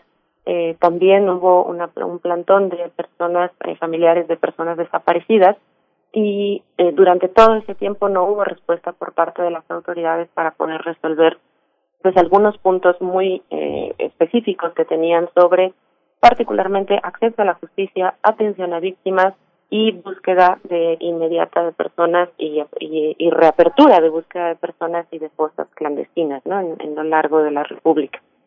Posterior a ello, pues eh, lo que sucede es que tuvieron que levantar ese plantón por una serie de circunstancias que sucedieron ahí, incluyendo pues un desalojo que hubo a las personas indígenas que también se encontraban en ese lugar y fueron a la Comisión Nacional de Derechos Humanos en apoyo a una de las madres también que se encontraban ahí solicitando pues que se apresurara su proceso jurídico por la el asesinato, bueno, por el feminicidio de su hija, Marcela, tengo entendido. Y fue cuando decidieron y vieron esta situación de esta persona, de esta mujer, pues ya desesperada porque no tenía acceso a la justicia, eh, que tenían que apoyarla y que también ellas tenían eh, derecho a, a, a, tener acceso a la justicia de alguna u otra manera, ¿no? Lo que hemos escuchado es que muchas, eh, en muchos medios y la propia eh, titular de la CNDH, el propio presidente de la República, han dicho que esa no es la instancia correspondiente para que las personas accedan a la justicia o que se les otorgue, pues, ¿no? Que las instancias correspondientes son las fiscalías o, en su caso, pues los juzgados en, en, aquellos procesos en donde ya están judicializados. Y ahí lo que nosotras consideramos, pues, es que efectivamente en, un, en una situación extremadamente formal, efectivamente así es se tiene que ir a la fiscalía. Pero el asunto es que todas estas instancias, todas estas mamás, todas estas víctimas directas que están en esta toma, todas las compañeras que están acompañando también este Ocupa que le han llamado en la CNDH, pues ya acudieron a estas instancias, ya trataron de agotarlo, ya estuvieron batallando una y otra vez en las fiscalías, en los juzgados, ante otras autoridades, ante las comisiones de víctimas y no reciben respuesta. Ese es el tema. Eh, la Comisión Nacional de Derechos Humanos, si bien pueden ser el, organismo pues que tenga las facultades para otorgar en ese aspecto justicia, ¿no? dictar una sentencia, llevar a cabo una investigación, otorgar una reparación del daño en los términos de las comisiones de víctimas, etcétera, sí puede tener todas las facultades para dar seguimiento ante las omisiones de las autoridades que no están cumpliendo con sus obligaciones de eh, garantizar el derecho de acceso a la justicia o el derecho de acceso a la ayuda victimal o el derecho de acceso a la búsqueda e investigación inmediata de personas desaparecidas. Entonces, eh, pues es lamentable, sinceramente, cómo ha sucedido la respuesta, quizá ahorita lo vamos a hablar. Y durante todos estos días, pues lo que sí eh, nos ha comentado la señora Erika e incluso nosotras pues pudimos ver el día de ayer hay una organización pues muy adecuada de las compañeras, están dando apoyo, eh, el todo se ha convertido pues esta ocupa, esta toma, además no solamente en una situación de, de exigir esta justicia, exigir la verdad, exigir la reparación, sino también en un mecanismo que ellas han visto que no encuentran otras mujeres víctimas de violencia en el Estado, como por ejemplo tener un lugar seguro a donde llegar en caso de ser víctima de violencia, están dando despensas, están tratando de apoyar a otras mujeres que también tienen alguna situación eh, pues contraria o adversa en el acceso a la justicia. Y pues ahí eh, digamos esto va más allá de una situación meramente eh, de una toma no se convierte en un movimiento solidario se convierte en un movimiento que eventualmente le da continuidad no a, toda esta ola de, de levantamiento que hubo de las mujeres desde el 8 de marzo de este año, que bueno, pues de alguna u otra manera se vio parado por, por este asunto del COVID, pero que ahora que vuelven a salir a las calles, ahora que pueden volver a estar eh, pues eh, de alguna u otra manera con medidas de seguridad incluso, ¿no? Con todas las medidas sanitarias de seguridad y necesarias para, para evitar los contagios, pues vuelven a tomar estos espacios que son espacios públicos al final del día y que tienen una relevancia política, sí, porque evidentemente sí es un movimiento político en donde se está exigiendo eh, pues la justicia en, el, en sus más amplios términos, haciendo incluso valer pues artículos como el 8 y 25 de la Convención Interamericana, tratando de hacer valer todos los recursos disponibles que tenga el Estado para que no se sigan cometiendo graves violaciones de derechos humanos en el país. Entonces, nos parece que pues por ahí va ahorita el asunto. Entendemos que ayer pues tuvieron esta reunión con la secretaria de la secretaria de Gobernación, la, la señora Olga Sánchez Cordero, y que pues eh, lo que nos comentaron, ¿no? Y esto lo hablo nada más por la señora Erika, que fue quien nos hizo del conocimiento de esta reunión, pues sí, que efectivamente las atendieron, que les dijeron que les iban a dar pues seguimiento a todos sus procesos y que pues eventualmente se iban a ir resolviendo algunos asuntos. Entendemos que no hubo ningún acuerdo con respecto a, a dejar las instalaciones y pues que van a continuar ahí eh, pues mientras no se resuelvan estos puntos o incluso pues lo que ellas están planteando no eh, un grupo que está ahí adentro pues es ya tener esas instalaciones justamente como un mecanismo de atención y protección a mujeres que no cuentan con este tipo de, de atención del Estado. Jimena Ugarte, ¿en qué estado se encuentran precisamente estos recursos disponibles por el Estado mexicano o que dispone, de los que dispone y ha desplegado el Estado mexicano? Estoy pensando, por supuesto, en la Comisión Nacional de Derechos Humanos, en las comisiones eh, locales para el caso, pero también en la CEAP, en InMujeres, en la, tenemos en Ciudad de México una fiscalía especializada para feminicidios que está a cargo, eh, además, por Sayuri Herrera, a cargo de Sayuri, que es una abogada eh, pues muy representativa de, del movimiento, eh, cómo vamos y cómo están esas cuestiones para echar a andar, pues todo lo que se debe echar a andar y hacer frente a esta pandemia que es la de violencia de género. Claro. Y ahí quisiera hacer también otra diferencia. Eh, nosotros en, en, general pues reconocemos que varias de estas instituciones, o en varias de estas instituciones, por ejemplo la Fiscalía de Feminicidios de la Ciudad de México, eh, no solamente está una titular que tiene una experiencia muy amplia y combativa a favor de, de los derechos de las mujeres a una vida libre de violencia, sino también otras personas con muy buena voluntad, con disposición, con experiencia y con todas las, eh, pues por decirlo de alguna manera, ¿no? Con todas las ganas de echar a andar, pues estas instituciones que luego eh, tienen muchas eh, rezagos, muchas eh, inercias, ¿no? Que se vienen arrastrando ya desde tiempo atrás y que no permiten eventualmente pues llevar a cabo las cosas pues como se, se deben, ¿no? No es como quisiéramos, es como se debe de hacer porque existen los protocolos, porque existen los eh, mecanismos, porque existen los reglamentos de atención.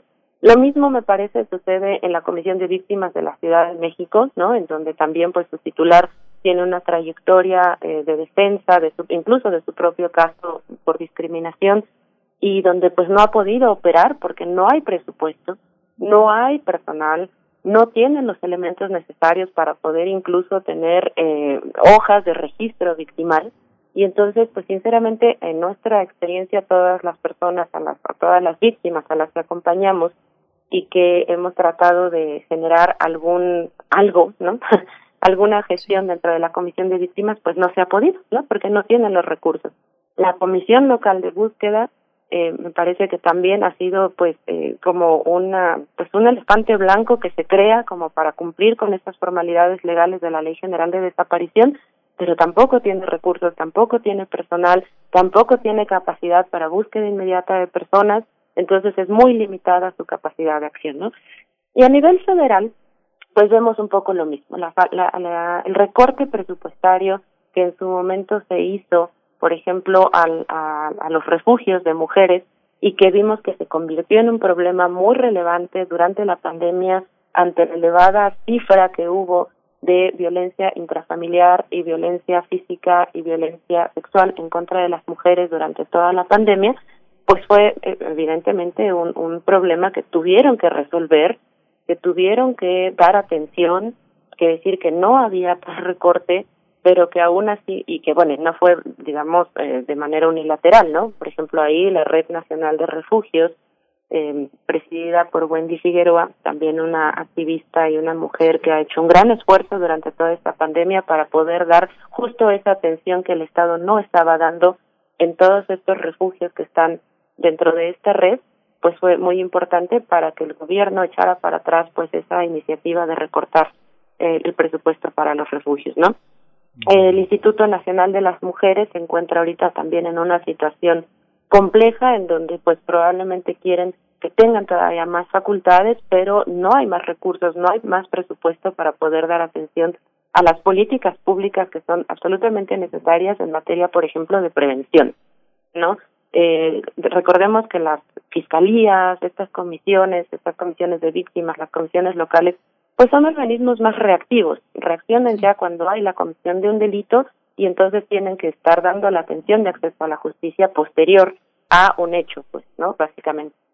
Pero, por ejemplo, el Instituto Nacional de las Mujeres, el Instituto de las Mujeres aquí en la Ciudad de México, eh, pues tienen más eh, esa parte en donde pueden generar estas políticas públicas, llevarlas a cabo, ponerlas en, en, en acción pues para efecto de prevenir precisamente, que esa es la parte más relevante. Recordemos que el Estado mexicano en todos sus niveles y en todas las eh, sedes de gobierno en donde esté representado tiene la obligación de prevenir eh, las violaciones de derechos humanos, ¿no? Además de sancionar y reparar, etcétera, pero una de sus obligaciones principales es la prevención y pues nos parece que no hay un mecanismo todavía muy eh, claro de cómo se va a lograr esta prevención del delito. Incluso en otro tipo de delitos, pues estábamos viendo estos días, ¿no? Según las cifras del secretariado, eh, pues se han ido aumentando. Entonces, hay una situación de no prevención eh, de, de la violencia, ¿no? Y de todo tipo de delitos, pero y sobre todo también no hay una política con enfoque de género para la prevención de los delitos que se cometen en contra de las mujeres. Eh, Sabemos que hay intención, ¿no? Como de, de abordar estos temas por parte, sobre todo, de la Secretaría de Gobernación.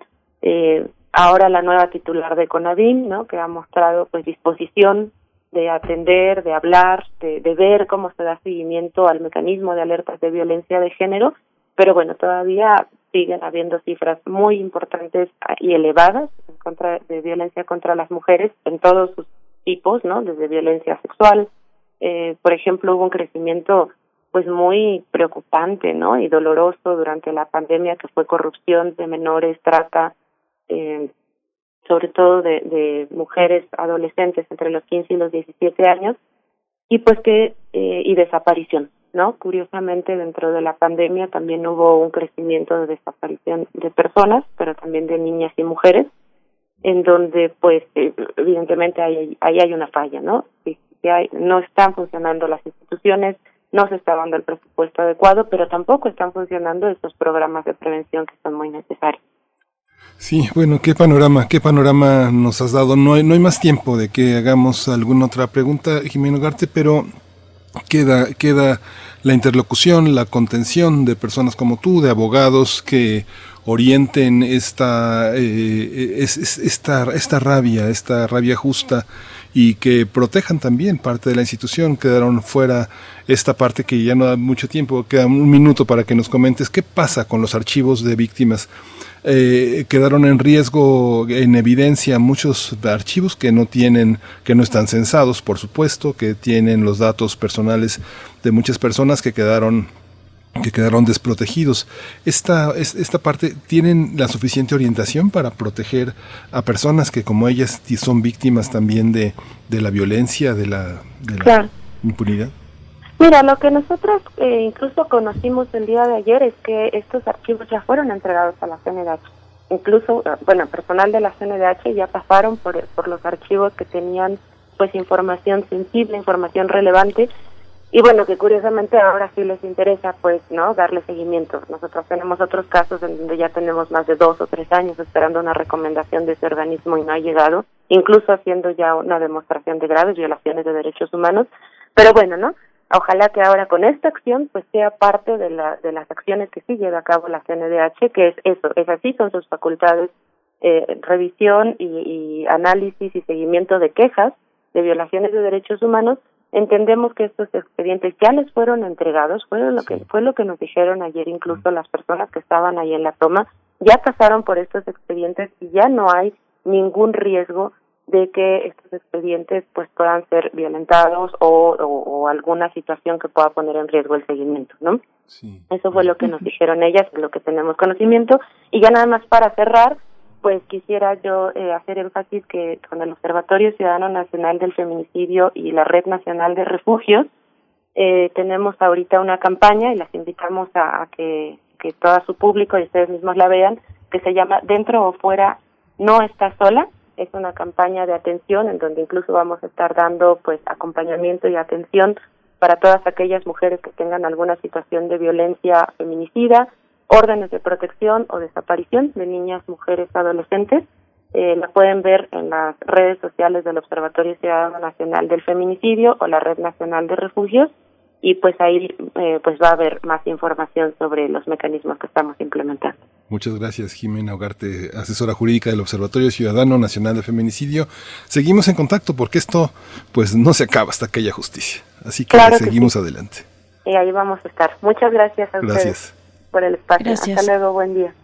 Hasta pronto, Jimena Ugarte. Dentro o fuera no está sola es la campaña que nos comparte. Nos tenemos que ir ya al corte de la hora. Gracias a la radio Nicolaita. Mañana nos enlazamos una vez más a partir de las 8 de la mañana a Morelia. Seguimos aquí en el 96.1 de FM. Vamos al corte. Síguenos en redes sociales. Encuéntranos en Facebook como Primer Movimiento y en Twitter como arroba PMovimiento. Hagamos comunidad.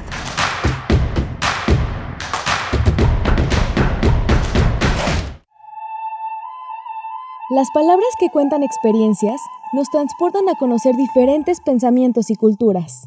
Te invitamos a recordar el viaje que nos llevó a conocer la vida y obra de poetas en lenguas originarias. Voces desde la raíz. Voces desde la raíz. Entrevistas de poeta a poeta para encontrar un solo corazón. Acompáñanos en esta retransmisión los jueves a las 10 de la mañana y los domingos a las 15.30 horas Déjate envolver por esta producción de Radio UNAM y el Programa Universitario de Estudios de la Diversidad Cultural y la Interculturalidad. Radio UNAM, Experiencia Sonora.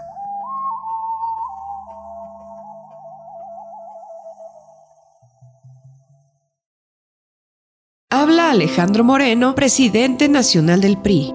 México es un país extraordinario. Tenemos un potencial enorme para hacer un México grande que nadie diga que no es posible. México, hoy más que nunca, tiene que actuar pensando en el mañana. Queremos construir un solo México, donde cada mexicano escriba su propia historia de éxito. A México, nada lo detiene. México eres tú. PRI, el Partido de México. Te dice, toma mota y te la vas a meter porque te la vas a meter. Uno te la mete por gusto. Para yo no volver este, a ver esos golpes que mi papá este, le pegó a mi mamá, yo este, preferí este, salirme de mi casa. Muchos han sido violados por sus padres cuando son niños y psicológicamente no han podido superar eso. A me quiero morir, me quiero morir porque no me están entendiendo. En el mundo de las drogas no hay final feliz.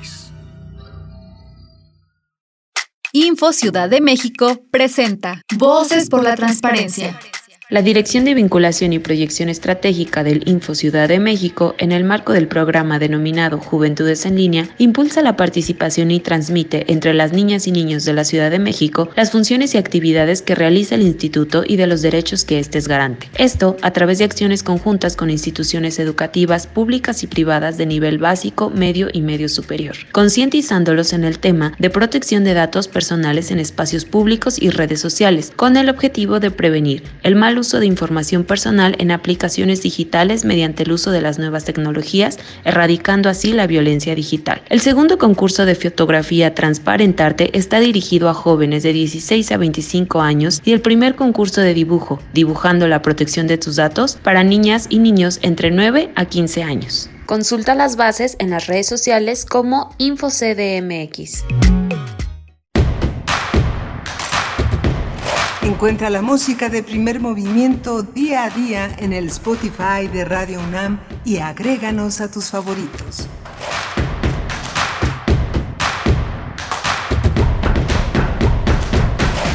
Hola, buenos días. Qué bueno que sigue con nosotros. Qué bueno que recién se incorpora a esta tercera hora de primer movimiento. Esto es primer movimiento de 7 a 10 de la mañana. Primer movimiento en, en Facebook, eh, movimiento en Twitter. Síganos, síganos todos los días, hagamos comunidad.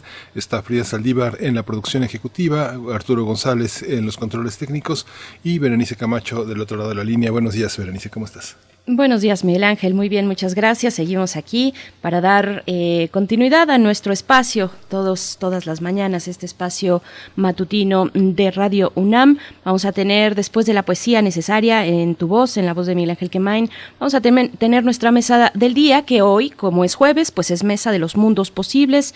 Nos acompañará, eh, como es costumbre, el doctor Alberto Betancourt. Él es profesor de la Facultad de Filosofía y Letras de la UNAM, es coordinador del Observatorio del G20 también de Filosofía y nos hablará sobre eh, un, tema, eh, bueno, un filósofo particularmente, un filósofo, un pensador, Paolo Fabri, eh, que recién falleció, él nació en 1939, falleció este año, hablará Alberto Betancourt de las pasiones, rumores, secretos y gramática del poder. Es lo que nos, nos compartirá esta mañana a través del pensamiento de Paolo Fabri, así es que, bueno, eso para la mesa de los mundos posibles. Después tendremos nuestro, nuestra sección dedicada a los derechos humanos, ahora que venimos, Miguel Ángel, de hablar precisamente de esta ocupación, esta ocupación en la sede, en una de las sedes de la Comisión Nacional de Derechos Humanos, la que se encuentra en el centro de la Ciudad de México, en la calle de Cuba, número 60, pues bueno, esta, este lugar que ha sido tomado por eh, familiares de víctimas de desaparición, de, también de feminicidio, de violencia de género, que ha sido también acompañado por distintas colectivas feministas y donde están ahí los derechos humanos y un sistema de derechos humanos, el que no es jurisdiccional, es decir, como eh, la actividad que realiza la Comisión de Derechos Humanos, la nacional y las locales, pues bueno, están ahí estas, estas mujeres, estas personas, no solo mujeres, hay que aclarar que no es una toma separatista, es una toma donde eh, se está abriendo el espacio para familias con niños eh, pequeños, con niños, con niñas, mujeres que están en estos momentos, además de pandemia, pues que no encuentran un refugio, no encuentran dónde están porque huyen de sus hogares a causa de la violencia doméstica, algunas que no tienen respuesta todavía de sus procesos judiciales, de sus eh, denuncias de algún tipo de violencia contra las mujeres. Así es que bueno, pues estaremos hablando también de derechos humanos hacia el final con Alicia Vargas Ayala, en este caso de la impunidad de la violencia infantil y adolescente en tiempos de pandemia. Alicia Vargas Ayala es directora del CIDES IAP, el Centro Interdisciplinario para el Desarrollo Social, y también es integrante del Consejo Directivo de la Redim Miguel Ángel. Sí, justamente toda esta información que se enriquece tanto con la claridad de cómo suceden los acontecimientos es importante las eh, mujeres eh, más eh, desfavorecidas, más vulnerables, defendiendo a sus hijos, a sus hijas, tocando ventanilla tras ventanilla, eh, se convierte definitivamente en una situación insoportable. Y no solo en este caso de la violencia intrafamiliar, el abuso sexual, la violencia, sino también el tema laboral. ¿Cuántas personas saben y nos están escuchando que ventanilla tras ventanillas para cerrar un caso en el IMSS, para cerrar un caso en conciliación y arbitraje, años, años rogando, casi de rodillas, frente a abogados, frente a ventanillas insensibles, que finalmente en un caso desesperado, en muchos casos, orillan al suicidio o a la toma, a la toma violenta de sus derechos eh, que parece que viven en la indiferencia de muchos burócratas, de muchos administradores que no saben lo que es el infierno de penar ventanilla tras ventanilla para pedir justicia, ¿no? Y bueno, es que hay una inoperancia, ahí están los niveles de impunidad que tenemos por arriba del 90%. Es una inoperancia, una ineficacia del Estado y de la justicia que fobias o, preferencias políticas aparte, independientemente de quién esté al frente de las instituciones, pues no hay eh, sistema no jurisdiccional, es decir, no hay sistema de derechos humanos en las comisiones que aguante tal inoperancia en, eh, que se da en el Estado. Se agolpan los, los archivos uno tras otros, eh, no hay respuesta por parte de, de las autoridades que tendrían que estar ahí, que finalmente son las policías de investigación, las fiscalías, los juzgados, los jueces y las juezas. Es ahí donde se resuelve la justicia, eh, la justicia penal. Mm, y, bueno, todo lo demás se va decantando en un gran embudo hacia las comisiones de derechos humanos, repito esto, fobias o filias aparte, políticas sobre quién dirige. Y lo que decía Jimena Ugarte también, que nos acompañaba en esta charla, es muy interesante porque hay muchas, incluso mujeres, incluso mujeres feministas que están dentro de estas instituciones, de eh, CONAPRED, de COPRED para el caso de la Ciudad de México, de la CEAP, la Comisión eh, de Atención a Víctimas, de la misma Comisión Nacional de Derechos Humanos, de las comisiones locales, mujeres feministas que han estado ahí en, en lucha y no solo mujeres feministas, personas en general que han luchado y que tienen un camino eh, por la defensa de los derechos humanos, pero no hay eh, pues comisión que aguante la inoperancia del Estado eh, y, la, y, la incapacidad de dar justicia a las víctimas. ¿no? Sí, la manera integral de no resolverlo. El caso que refería Jimena este, de la señora Llanes, ella acusa a de violación al hermano de este del padre de su hija y las arrojan de la casa, las lanzan a la calle. O sea, ahí tiene que haber un mecanismo integral para proteger la vivienda, para proteger la integridad, para, para proteger la protesta, para proteger la, el, reclamo de justicia. Se hace el reclamo, pero no se protege.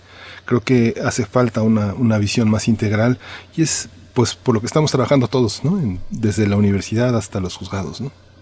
Pues sí, por aquí nos dicen nada más por último, nos comentan que si esto no será utilizado eh, para golpear políticamente al presidente, pues probablemente lo será. En el 8 de marzo, en el pasado 8 de marzo, ustedes vieron, y si no, bueno, les comentamos, muchos partidos políticos se sumaron, incluso partidos conservadores que no aprueban en sus estados, a través de sus congresos, eh, cuestiones como eh, derechos sexuales y reproductivos, como la despenalización del aborto, se sumaron al 8 de marzo, se sumaron, hicieron ahí sus spots, sus videos que fueron pues ahí girando en las redes sociales, pero eh, pues sí, finalmente existe esa dimensión, pero el problema al que no debemos desviar la, mirada es este, el de la violencia de género, el de la violencia en general, el drama de tantas familias que buscan a sus personas, a sus familiares desaparecidos. Ese es el fondo de todo este asunto, fobias y filias políticas aparte, creo yo, Miguel Ángel. Sí, pues vamos a la poesía necesaria. Vamos. Primer movimiento. Hacemos comunidad. Es hora de poesía necesaria. Hoy eh, voy a dar pie a un poeta italiano, Valerio Magrelli, como preludio a la presencia con la que cerraremos parte del programa, que es eh, la presencia de Italia con eh, Paolo Fabri, que ya no está entre nosotros, pero vamos a celebrar la presencia de Italia con un gran poeta, un poeta que nació en 1957 y que Guillermo Fernández, que nos hace tanta falta, uno de los grandes académicos de filosofía y letras, se tradujo, seleccionó y anotó para una, para una selección de cuatro poetas jóvenes italianos, dos de Salerno, uno, uno romano, el caso de Magrelli, y otro milanés. Michelangelo Coviello, Mio De Angelis, Gino Stargiande y el de hoy Valerio Magrelli. Eh, lo vamos a acompañar con una obra de Manuel Sumaya, es la parte no un libreto que usaría en 1730 eh, Handel para una ópera del mismo nombre. Es uno de los eh, grandes compositores, organistas, maestros de capilla y sacerdote, considerado tal vez el representante más prolífico del barroco musical en el continente americano. Estas elecciones de Anastasia Sonaranda como parte de su proyecto Linajes del Viento y este es el poema, este fragmento, un fragmento de la poesía de Magrelli. Dice, se introduce a veces en el pensamiento como en el agua, un reflejo que lo atraviesa y mide su profundidad. Es un ojo que se abre dentro de lúcidas olas, hundiéndose. La línea se distiende y la luz se aquieta en su descenso. La mente vuelve entonces a cerrarse en el esfuerzo vertical y profundo del remolino y de la herida. No hallo ninguna piedra que arrojar a este lago. Es cierto que de noche es más difícil buscarlas en la playa, pero casi todo el día transcurre en pesca y diversión y solo ahora estoy en calma. Por eso al fin es bello hacer brotar aros líquidos en la oscuridad, verlos desaparecer templando en silencio su ritmo, imaginar la lenta caída de la piedra en el fondo hasta depositarse entre las algas como una hoja o como una palabra abandonada en el agua. Es una danza ritual que une los términos del sueño, en el sueño mismo, en el que la carne se vuelve idea y el encuentro de dos dedos provoca recuerdos lejanos. La muda soledad del vaso conoce ahora su palabra en la línea inquieta que traza a lo largo del lecho como una cifra o un sendero, y el pensamiento eclipsado ensaya las formas de esta cultura sepultada que festeja la luz con signos etruscos, así como en un ritmo vegetal se alterna la respiración de la vida y cantan sus raíces de hueso en el silencio de la mente, en la oscuridad del ojo, la mano se transforma en pupila.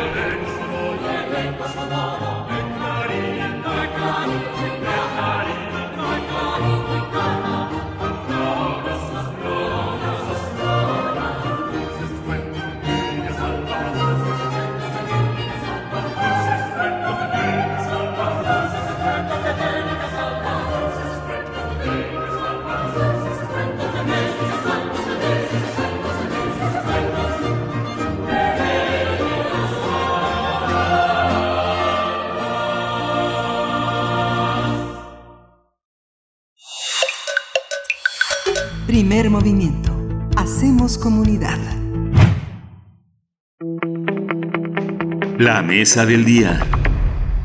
Hoy en la mesa del día, como es jueves, son los mundos posibles los que compartimos con ustedes a través de la voz y las reflexiones del doctor Alberto Betancourt, quien ya se encuentra en la línea de primer movimiento. Él es profesor de la Facultad de Filosofía y Letras de nuestra universidad, es coordinador ahí mismo del Observatorio del G20 y nos hablará esta mañana acerca del pensamiento de Paolo Fabri, eh, pasiones, rumores, secretos y gramática del poder. Bienvenido, ¿cómo estás, Alberto Betancourt? Querido, te saludamos Miguel Ángel Quemain y Berenice Camacho. ¿Cómo te encuentras?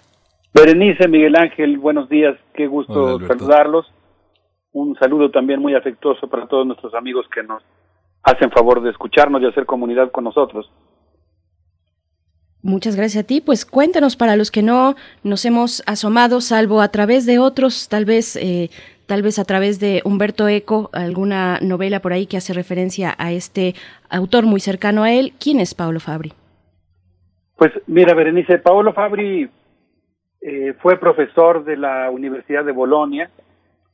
Es, pues, sin lugar a dudas, una figura emblemática de la semiótica, que es una disciplina abocada al estudio de los signos, de la lectura y de la semiosis o proceso de interpretación. Pablo Fabri me cuentan quienes lo conocieron personalmente, fue un gran orador y en ese sentido era conocido como el encantador de serpientes de la semiótica. Es autor de un libro que se llama Tácticas de los signos. Es dice la leyenda porque eh, mi amigo Alfredo Steve, con quien durante mucho tiempo tuvimos eh, un intenso intercambio académico cuando teníamos en la Facultad de Filosofía y Letras el seminario de Historia y Semiótica, me dice que él no ha encontrado al personaje de Paolo Rimini en la novela del nombre de la rosa, pero cuenta la leyenda urbana que Paolo Fabri es este personaje, Paolo Rimini, en El nombre de la rosa. Es eh, además, Fabri, amigo y rival de Humberto Eco, con quien tuvo una amistad personal muy profunda, pero también una rivalidad teórica, porque Eco pues tenía una visión mucho más, digamos, cognitiva del proceso de interpretación y Fabri era alguien que estaba reclamando continuamente que la semiótica le diera cuerpo al proceso de la interpretación y formulara una teoría que incluyera también las pasiones. Fabri nos abandonó el pasado 2 de junio. Yo pensaba, Miguel Ángel, Berenice, que, pues no sé, podríamos imaginar una escena como la del inicio de la, como de, la película 1900, cuando los voceadores salen por las calles gritando, Giuseppe Verdi ha muerto, Giuseppe Verdi ha muerto, y nosotros podríamos imaginarnos una escena similar en relación a la pérdida de este alumno y posteriormente amigo de Roland Barthes, alumno y amigo de Alguirdas Greimas, dos grandes figuras de la, de la, historia y del estudio de la cultura en el siglo XX. Y de Paolo Fabri, pues podríamos decir muchas cosas, pero a mí me gustaría destacar eh, cuatro aspectos de sus contribuciones a la teoría semiótica y consecuentemente al estudio de los procesos de interpretación su comprensión de que los signos se usan para intervenir en el mundo, su semiótica de las pasiones, su estudio de la comunicación, pero desde el punto de vista del conflicto, y algo que a mí se me hace verdaderamente suculento, que es su gramática del poder, que puede inferirse a partir de un texto que él publica en la revista de Signis, que dirige una amiga, Lucrecia Escudero, eh, en un texto que se llama justamente el discurso político. Fabri dijo en una entrevista relativamente reciente, apenas dada el año pasado, que él era un estudioso de la producción, la distribución, la destrucción, la apropiación y la recepción de mensajes. En algún momento de su carrera señaló, la comunicación alternativa consiste en que nadie tenga la última palabra. Su amigo Carlos A. Escolari dijo en el homenaje que le rindió la revista de Signis que Paolo Fabri nunca asfixió su objeto de estudio con las garras del método. Y vaya que sus objetos de estudio fueron muy variados. Yo me imagino que en todas las universidades del mundo, en las carreras de ciencias de la comunicación, en artes visuales, en filosofía, en muchos colegios diferentes y disciplinas, en estudios eh, de las letras modernas, se estudiarán los textos de Paolo Fabri y son textos muy sabrosos porque tienen como objeto de estudio cosas tan interesantes y sofisticadas como los rumores, los zombies, tiene un trabajo padrísimo sobre los zombies que va, digamos, reconstruyendo la historicidad de los signos, cómo un mismo signo puede ir cambiando de significado a lo largo de la historia, pero también cuenta entre sus objetos de estudio los lentes oscuros, la pintura, la comida, los discursos políticos, los agentes dobles, los malentendidos, el camuflaje y la comunicación de masa. De tal manera que pues podríamos decir que Paolo Fabri escudriñó con mucho cuidado cada uno de estos objetos y cumpliendo con, digamos, la máxima de su amigo y rival Humberto Eco, podríamos decir que estudió el texto como un mundo y el mundo como un texto. De tal manera que pues yo creo que es un personaje del que vale la, la pena hablar. No sé, no sé qué opinan Miguel Ángel, Berenice. No, pues sí, vale la pena hablar. Adelante, Alberto. Gracias. Sí, yo pienso que vale la pena recordar aquí, por ejemplo, cómo es que evocar cómo Lucrecia Escudero recuerda en el homenaje que le rindió la revista de Signis, que se puede consultar en línea, la primera clase que tomó con Paolo Fabri en la Universidad de Bolonia. Fue en octubre de 1976 en el curso de Teoría de la Información. Su clase en aquella ocasión la dedicó Paolo Virno, y, perdón, eh, Paolo Fabri, inspirado en Roland Barthes, a explicar todos los mensajes que se podían enviar cuando se usaban lentes negros. Eh, Paolo Fabri señaló en algún momento hacia la parte de atrás del salón y Lucrecia Escudero recuerda que todos los alumnos voltearon hacia la última fila y vieron a una bellísima mujer que usaba lentes negros y Fabri dijo, entre los muchos usos que se pueden dar para enviar mensajes poniéndose lentes negros, uno de ellos consiste en plantear que los dolientes se los ponen para mostrar cuánto han llorado. Lucrecia Escudero dice en ese homenaje a su maestro que si existe un cielo de la semiótica, a las nubes de Greymá, Eco y Roland Barthes se ha sumado ahora la nube con forma de Paolo Fabri. Yo me quedé pensando que en los límites de la interpretación, un texto que a mí me hipnotizó y que después recuperé para mi trabajo en la tesis de doctorado sobre un tema tan importante como la flexibilidad y los límites de la interpretación de fuentes históricas, me acordé que al inicio de ese texto Humberto Eco cita un fragmento de Hamlet en el que Hamlet le dice a Polonio, mira, esa nube parece un camello. Y Polonio responde, vaya, sí que lo parece. Mira, cambió de forma, ahora parece una comadreja. De verdad, esa figura tiene, respondió Polonio.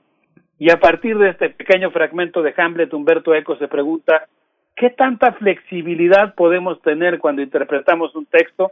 Y en todo caso, si existen, en dónde están y cómo se establecen los límites de una interpretación. Y eso es uno de los temas a los que se dedicó justamente Paolo Fabri, quien pues eh, se planteaba, al igual que Humberto Eco, como qué significa leer un texto, si es válida una sola interpretación o varias o todas las interpretaciones. Yo diría que Paolo Fabri tiene como una de sus características fundamentales, ahorita me cuentan qué opinan Miguel Ángel, Berenice, amigos del auditorio, el hecho de que, digamos que cuestionó lo que podríamos llamar, ay, no sé, digamos un modelo ingenuo del proceso de comunicación. Este, este modelo que, digamos, dejándolo en huesos y muy esquemático, se reduce el emisor, mensaje, recepción. Y, Paolo Fabri, que era verdaderamente irónico, decía, la comunicación no es una cancha de tenis en la que el emisor tiene el saque avienta el mensaje en una bola y el receptor le contesta. No, en la comunicación real hay condiciones de poder. La cancha está en declive. Los actores esconden sus auténticas intenciones. A cada saque hay una reacción pasional. Decía Jorge Lozano, uno de los amigos y discípulos de Paolo Fabri, que es como si la comunicación en cierto sentido fuera una cancha, pero una cancha que está en desnivel. Si se quiere estudiar la comunicación, el punto de partida, decía Fabri, y es donde eh, discutía con Humberto Eco, el punto de partida no es la cooperación. Eco y Habermas están equivocados, señalaba. El conflicto es el punto de partida de la comunicación. Los sicilianos, dice Paolo Fabri en uno de sus textos, saben perfectamente que la aparente normalidad siempre guarda un secreto Y a Paolo Fabri le interesaron siempre el complot, el camuflaje, la mentira, la falsificación, la cripsis y la mímesis del espía o del cazador, este objeto de desvanecerse en el paisaje, de hacerse parte de, para, pues no sé, infiltrar un sindicato vigilar una casa. No me refiero a que Fabri practicara ese tipo de cosas, desde luego, sino el hecho de que le interesaba entender cómo se dan estos fenómenos que implican buscar la mímesis. No sé qué opinan, Berenice, Miguel Ángel. Pues bueno, voy a, voy a, voy a, voy a abrir. Hay una, hay una parte que discutía este Fabri con Calabrese, que es otro de los grandes semióticos en Italia. Justamente estos términos de si la semiótica ha vuelto o la semiótica ha estado siempre entre nosotros. Yo creo que desde la, desde la aparición del Tratado de Semiótica de Humberto Eco, que pues fue realmente uno de los eh, textos eh, parteaguas importantes, pues eh, la semiótica eh, fue una moda en los 70 el, texto de Eco aparece en 1975, se populariza muy rápidamente, pero pues, hay que recordar que todo esto empezó en esta historia desde los años 50 en la que Roland Barthes, Todorov, Julia Kristeva, Philippe Solers, todo este conjunto de pleyad de la literatura francesa apareció con la lingüística estructural que venía también de un pensamiento que dotó al psicoanálisis de eh, la posibilidad de insertarse en este que llamaron el giro lingüístico sobre el que tiene Paolo Fabri un libro, un libro que es un libro de texto en la UNAM, que es muy importante, el giro lingüístico que editó Gediza, justo con este con esta idea de recuperar todas las aportaciones que este gran, gran antropólogo Claude Lévi-Strauss le dio a todo el estudio de la semiótica, de la semiología para los franceses, que es lo mismo que la semiótica para los ingleses, eh, de dar a la interpretación de la vida cultural un sentido. Están las mitologías de Roland Barthes, están muchos textos que aluden a esa posibilidad de interpretar la vida ordinaria, la vida del arte que con, en el caso de Fabri, tiene a Irving Hoffman como uno de los grandes, una de las grandes influencias en la estética, ¿no, Alberto? Así es, Miguel Ángel. Qué bueno que evocas eh, el texto del giro semiótico. Entre los semiólogos hay dos sectas prácticamente, podríamos decir greimartianos y equianos. Por un lado está la tradición que viene de Saussure, de Levi Strauss, eh, de Lacan, de Roland Barthes, de Lacan eh, y del propio Paolo Fabri. Y por otro lado está esta otra corriente que viene más de una impronta persiana de la filosofía de Charles Sanders Peirce eh, y que plantea esta semiótica, digamos, equiana y las los debates en torno a las dos, eh, eh, entre las dos corrientes son verdaderamente fascinantes. Ahora que evocabas a Roland Barthes y pensando en Pablo Fabri y su semiótica de las pasiones, me acordé de un texto que para los historiadores es básico, el placer de la historia, mm. y que muchas veces lo hemos utilizado, digamos, nos hemos apropiado de él para hablar, eh, perdón, el texto de Bar se llama El placer del texto y nosotros nos hemos apropiado de él para hablar del placer de la historia. No sé qué les parezca si escuchamos un poco de música italiana con Lelucci de la Central Eléctrica y esto que se llama I Destini Generali y regresamos a seguir platicando. ¿Qué te parece, Miguel? Sí, sí, sí. Cadendo cercano il tuo volto Cadendo 20.000 leghe sotto il mare Adriatico Cadendo dopo gli ultimi anni di scioperi senza nessun risultato Di crisi di passaggio Che io e il mondo stiamo attraversando. È solo un momento di crisi di passaggio Che io e il mondo stiamo superando. La luna sui sentieri sui destini generali, sui ragazzi che giocano a calcio nei penitenziari, le stelle sui viali, sulle offerte speciali, sulle ragazze che cantano nella notte verso i militari. Ba, ba, ba,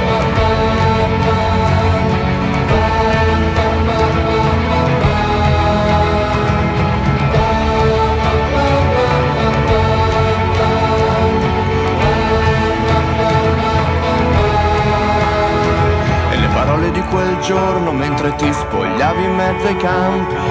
Saranno argomenti più memorabili dei nostri lunghi abbracci nella calma che hanno a notte fonda i viali di Bologna. Luminosa natura morta con ragazza al computer Poverissima patria, vive viva la deriva economica. Luminosa natura morta con ragazza al computer Patria, vive viva la deriva economica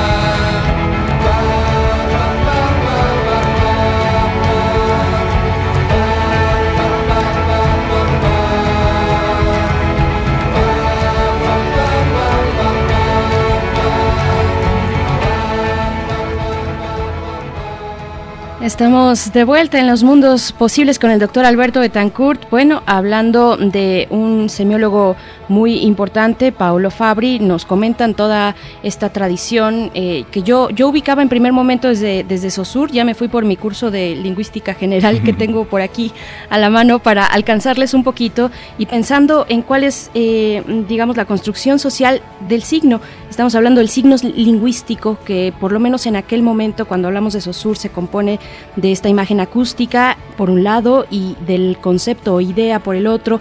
Tiene que ver con la realidad y cómo la apreciamos, pero también muy interesante lo que nos comenta sobre el, el conflicto al interior de la comunicación cuando hay un simulacro o falsificación eh, que puede pasar por, por original. Ese es el gran riesgo del simulacro. Doctor Alberto Betancourt, pues te seguimos escuchando. Exactamente, Berenice.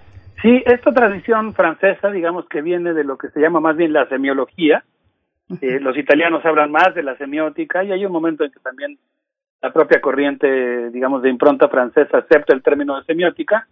Viene mucho de la lingüística, aunque se diferencia de ella en que digamos que la lingüística estudia el lenguaje, el lenguaje, la lengua natural, los mensajes que se pueden enviar, producir, transformar con la lengua natural, y la semiótica se extiende a otros tipos de lenguajes. Por ejemplo, Paolo Fabri pues fue un estudioso de eh, el lenguaje musical, del lenguaje visual, eh, después del discurso gastronómico. Digamos que la semiótica no se concentra nada más en los mensajes lingüísticos, sino en todo tipo de mensajes. A Fabri, por ejemplo, le interesaba mucho la relación entre el, entre el lenguaje visual y el, y el lenguaje verbal. Y hace toda una reflexión sobre, por ejemplo, las cédulas que acompañan a las pinturas en los museos, por poner un ejemplo. Eh, Fabri fue un estudioso efectivamente de, temas que tienen que ver con el proceso de comunicación impregnado de emociones. Él se preguntó, eh, él plantea que, por ejemplo, Roland Barthes se preguntó en El placer del texto, ¿qué quiero decir cuando hablo de pasión y cómo empezar a avanzar hacia una teoría semiótica? Insisto en que la semiótica habla de los signos y los procesos de interpretación y cómo es que el lenguaje da cuenta de la afectividad. Eh, Roland Barthes, dice Fabri, ya lo había intentado, estoy ahora recuperando algunas ideas que él plantea en su libro Tácticas de los Signos. Roland Barthes ya lo había intentado en fragmentos de un discurso amoroso, lo intentó después buscando a Lacan, pero no basta sentar a un semiólogo y a un psicoanalista para generar una invitación a crear un concepto nuevo en una disciplina. Si quieres que una disciplina se interese en un problema, tienes que escribir la tarjeta de invitación en la lengua de la disciplina. Y Barth, cuando trató de acercar a Saussure y a Lacan, se quedó, eh, digamos, en algo muy importante, pero incompleto todavía, que fue esbozar algunas preguntas muy importantes. Y Fabri retoma esas preguntas justamente y se lanza a buscar el tema de la pasión y la interpretación y empieza a desarrollar todo un modelo junto con Greimas sobre la relación entre pasiones y acciones en el texto y cómo cuando nosotros cuando nosotros visitamos un texto, un libro, una película, una obra musical, lo que estamos encontrando encriptado en el texto, pues es una secuencia de acciones y pasiones que van interviniendo en el mundo y que van transformando al lector. De tal manera que esto que Barthes planteaba del placer de leer, lo que le pasa al lector cuando lee todas las la cauda de emociones que acompañan nuestra lectura del texto, e insisto en que podemos leer al mundo como un texto, pues se vuelve un tema muy interesante, deja de ser un proceso de interpretación, pues vamos a decirlo así, frígido, sin emociones, y se convierte en un proceso altamente pasional, emotivo, cálido, en el que el acto de leer siempre tiene que ver con la transformación de los estados del mundo, pero también y sobre todo con la transformación de la subjetividad. Qué rápido se nos ve el tiempo. No quisiera dejar de mencionar eh, una cuarta línea que aborda Paolo Fabri en su trabajo, que es justamente la de la gramática del poder, en la que él se pregunta en este texto llamado El discurso político, ¿qué diferencia este discurso de otros? Y él dice, el discurso político es un discurso de campo para seres humanos, para transformar las relaciones entre seres humanos, y el discurso político normalmente se caracteriza porque construye un enemigo y unos otros. Es una estrategia discursiva de configuraciones enunciativas, polémicas y contractuales que constituyen, dice Fabri, una auténtica gramática del poder basado en el saber hacer y es un texto un poco arduo este del discurso político de Paolo Fabri, pero a mí me encanta. Y cuando él habla, por ejemplo, de cómo los actores políticos se van construyendo a sí mismos dentro del discurso, yo me acuerdo que en alguna ocasión que estábamos en un seminario, pues podríamos decir conjunto con Lucrecia Escudero, que dábamos en el TEC de Monterrey y en la Facultad de Filosofía y Letras, eh, fue muy interesante retomar algunos elementos del texto de Pablo Fabri y observar, por ejemplo, cómo es que los actores políticos se describen a sí mismos. Habría muchas cosas más que decir, aunque prácticamente el tiempo se nos ha terminado, pues yo cerraría con esta invitación a asomarte, asomarnos a este autor, Paolo Fabri, figura emblemática de la semiótica, eh, y además, pues yo creo que siempre con una actitud de actualización de la disciplina, de dar cuenta de los momentos en que se ha esclerotizado o se ha quedado rezagada, y siempre convocando a seguir pensando en el tema de los signos, la lectura y los procesos de interpretación. claro, doctor Alberto Betancourt, si puedo también agregar algo hacia este último comentario que, que nos compartes, es nada más la recomendación, por ejemplo, de revisar a Carl Schmitt, eh, el concepto de lo político es el libro, donde habla precisamente de este criterio amigo-enemigo en el que, eh, bueno, se, se, representa este conflicto o esta tensión que finalmente da una inercia o una fuerza, una dinámica a la, a la, a la política, ¿no? Claro. justamente. Pues muchísimas gracias Alberto. Hay que, hay que recuperarlo. Este libro está en Gediza, las, las elecciones de Lucrecia Escudero. Es un libro de los 90, es un libro muy importante porque además coloca la semiótica como un espacio. Él abre con las culturas del Magreb en ese libro y es una, es una delicia como ahora has traído aquí la literatura de Roland Barthes, que también es otro de los hombres que desdice pues esta cosa positiva y, y un poco de fórmulas matemáticas que consiste en analizar nuestra vida cotidiana Alberto, muchísimas gracias. Te, sí, te seguimos, nos vemos el jueves. ¿Mm? Nos vemos el jueves, les propongo despedirnos con Orquestracha, ¿Sí? con esto que se llama Una ocasión bellísima, y pues despedirnos disfrutando del placer del texto, el placer de la semiótica y el placer de la lectura. Gracias. Muchas gracias, Alberto Betancourt. Pues vamos a escuchar y volvemos. Estamos en primer movimiento. Un abrazo.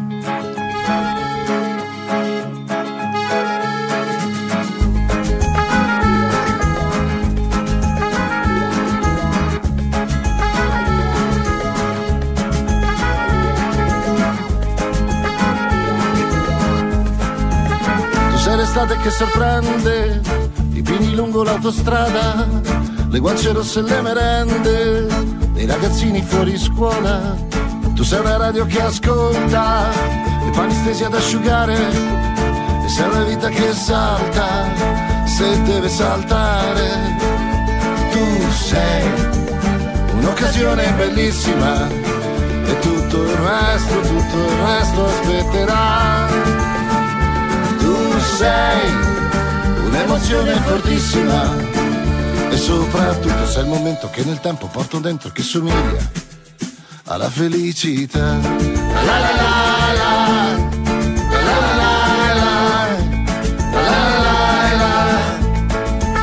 Tu sei la faccia degli anziani, il bacetto della sera, tu sei il balcone coi cerani, il suono di una caffettiera, tu sei un'occasione bellissima e tutto il resto poi vedrai passare qua.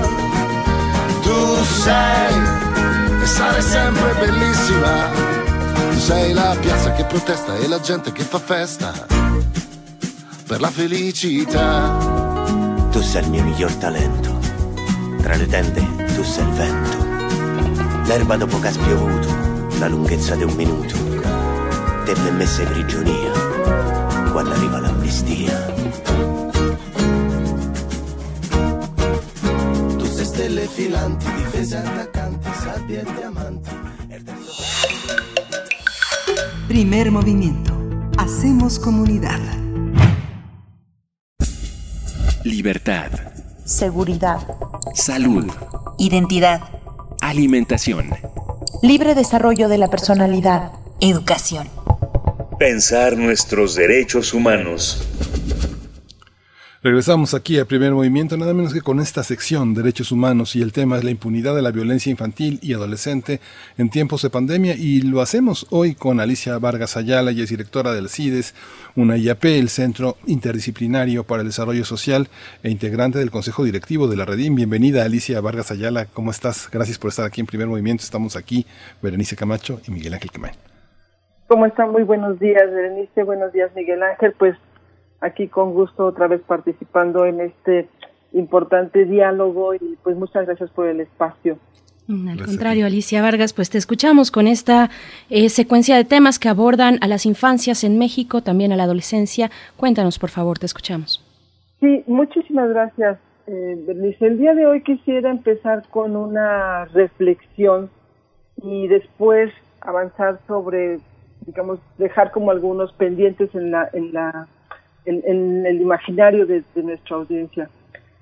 Mm, digamos que a todos nos resulta decepcionante cuando recibimos una promesa y en menos de lo que construyes la confianza, la promesa no es cumplida. Más grande la decepción cuando te das cuenta que ni por asomo hay intenciones de cumplirla, sino que al contrario, se va avanzando en sentido contrario.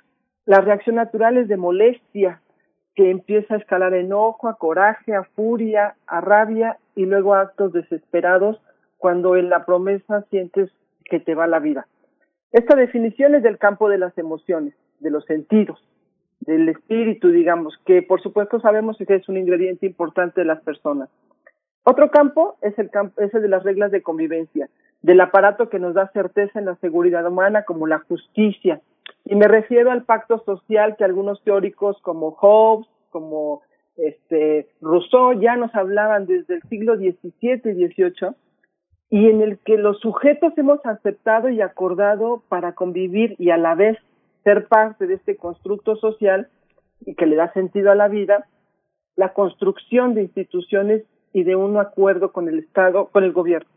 Y así el Estado, por ejemplo, el, el gobierno que es parte del Estado, si no cumple alguna de sus funciones, es claro que el contrato social, el pacto se ha roto.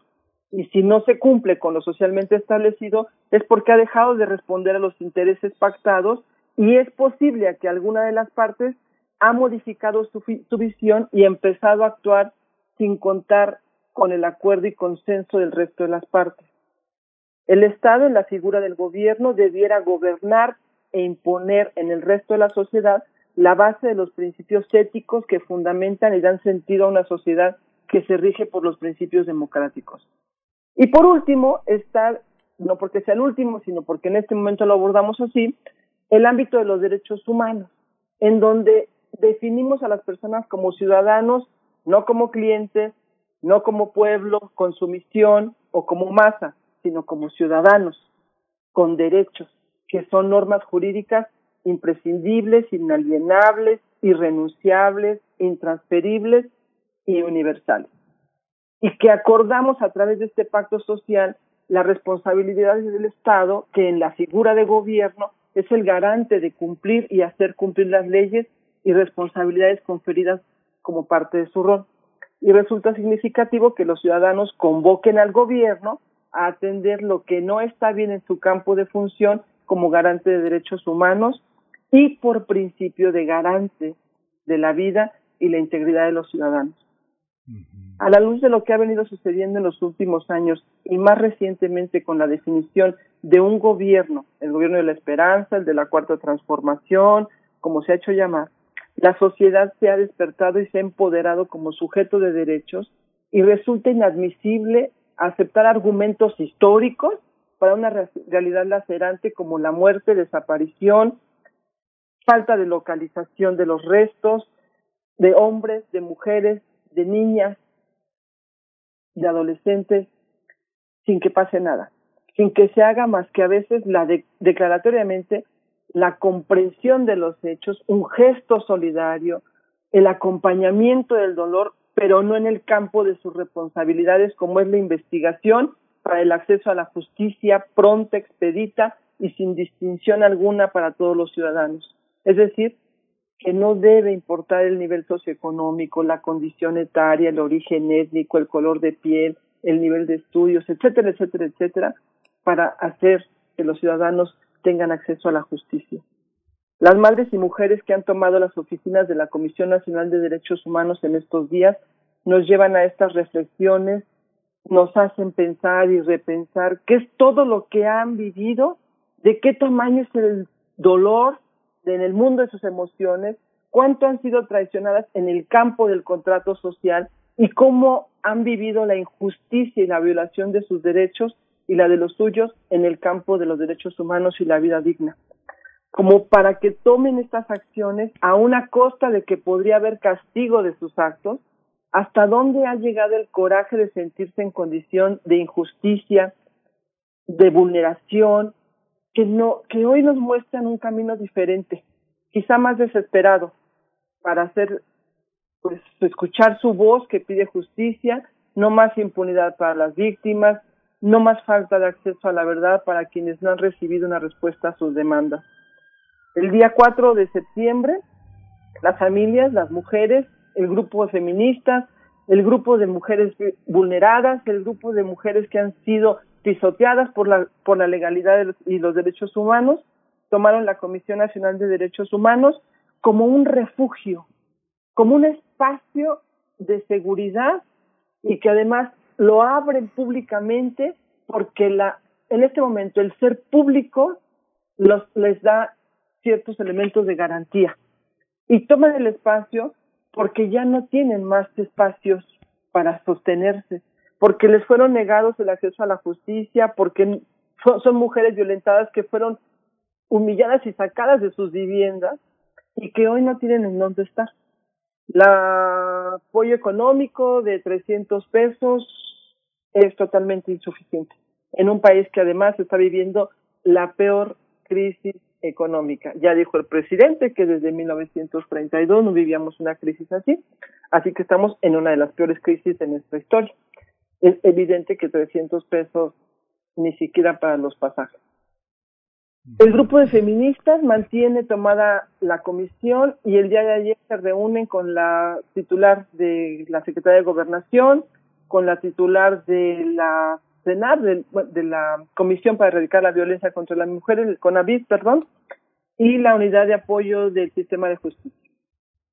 Y el punto es, es decir, les hacemos saber cuáles son las razones por las que estamos aquí lo cual nos habla de entrada de una profunda omisión, de una profunda estigmatización y criminalización del acto de pedir justicia.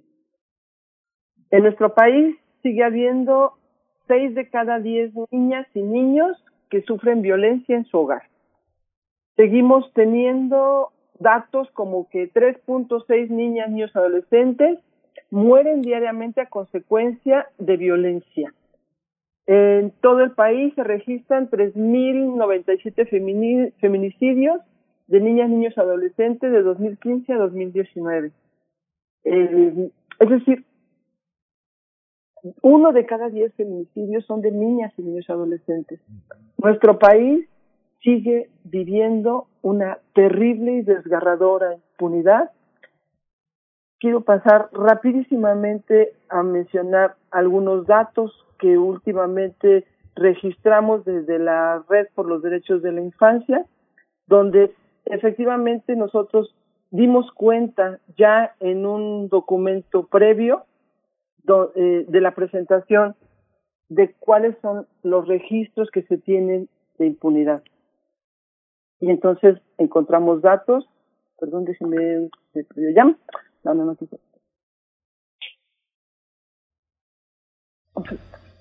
Y encontramos datos que para ser precisos, la verdad es que es terrible. La impunidad ha alcanzado una cifra negra que tenemos y que se estima que el 93.2 de los delitos no se denuncian, no se inicia averiguación previa o no se abre carpeta de investigación. Es decir, menos de nueve de cada diez delitos en el país. Respecto a los denunciados, el 56% de estos no iniciaron una averiguación previa o carpeta de investigación.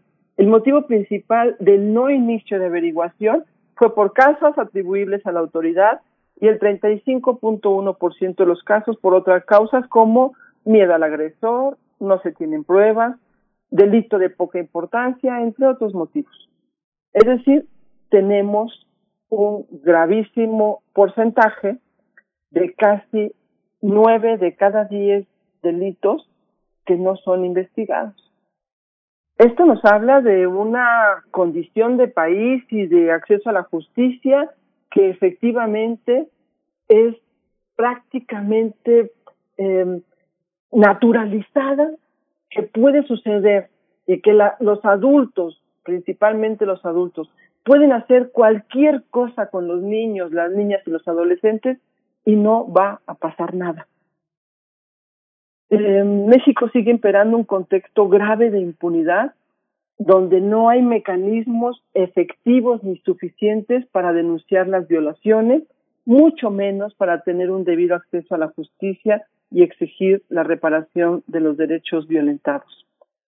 Hasta aquí mi comentario lleno de indignación y de coraje porque no es posible que pese a todos los gritos en esta en estos tiempos de gravísimas condiciones y contextos de violencia tras la pandemia, de condiciones desesperantes para poder hacer escuchar la voz de los niños, hoy todavía sigue habiendo criminalización y se castigue y se estigmatice a quienes buscan justicia y una vida digna.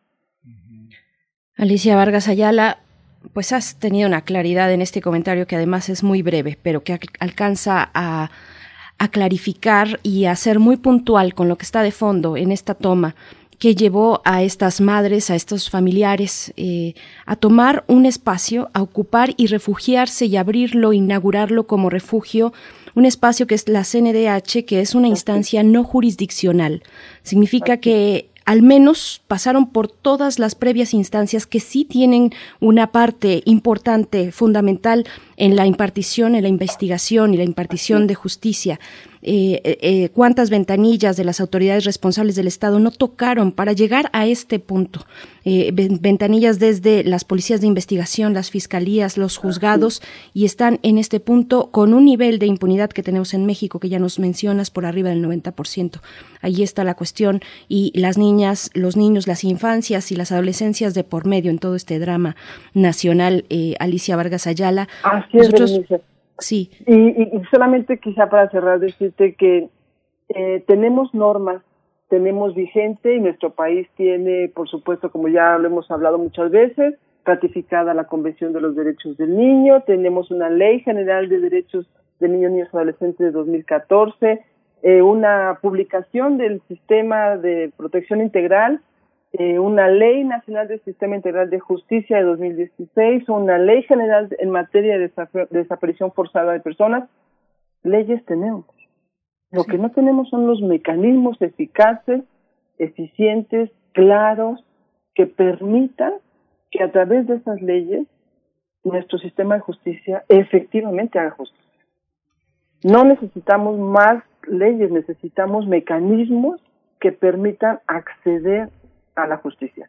Y niños y niñas que puedan tener eh, una voz que sea válida, que sea escuchada, que sea eh, que se convierta en una voz legítima como sus derechos lo nombran, pero a través de los hechos, porque tenemos los derechos normados en una ley, en un eh, documento, pactos, pero no tenemos por la vía de los hechos el reconocimiento legítimo de niños, niñas, adolescentes como sujetos plenos de derechos.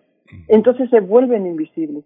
Eso es lo más indignante, que incluso vemos que suceden los, las vulneraciones, las violaciones a los derechos, y entonces todavía no somos como sociedad capaces de poder, o como Estado, eh, perdón, como todos los, los componentes, pero especialmente el gobierno, no logra consolidar efectivamente un sistema a través del cual los niños, niñas y los adultos responsables puedan acceder a la justicia. Seguimos encontrando todos los días niñas que fueron eh, asesinadas, cuerpos que se fueron encontrados, eh, denuncias públicas eh, de desaparecidos, de desaparecidas. Sabemos en qué esfera de lo criminal está el foco de, de, captación de estos niños y niñas y parece que no sabemos nada. Es grave. Sigue siendo grave. Pues ya nos dieron las 10. Hoy justamente se reúne la está la convocatoria para eh, la Comisión de Niñez y Adolescencia que preside Josefina eh, eh, no. Olga. Sí, entonces, este, bueno, el lunes se votan las resoluciones para esta, para esta comisión.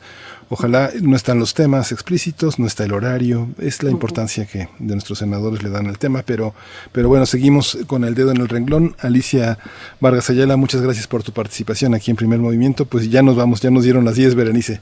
Así es, gracias Alicia, hasta pronto. Un, un abrazo y seguimos en comunicación. Gracias. Así es. Nos despedimos ya. Muchas gracias por su escucha. Permanezcan aquí en Radio UNAM. Mañana nos encontramos. Gracias a todo el equipo. Nos vamos, Miguel Ángel. Nos vamos. Esto fue Primer Movimiento. El mundo desde la universidad. Radio UNAM presentó Primer Movimiento. El mundo desde la universidad. Con Berenice Camacho y Miguel Ángel Quemain en la conducción. Frida Saldívar y Uriel Gámez, producción. Antonio Quijano y Patricia Zavala, noticias. Miriam Trejo y Rodrigo Mota, coordinadores de invitados. Tamara Quirós, redes sociales. Arturo González y Socorro Montes, operación técnica. Y Arlén Cortés, servicio social.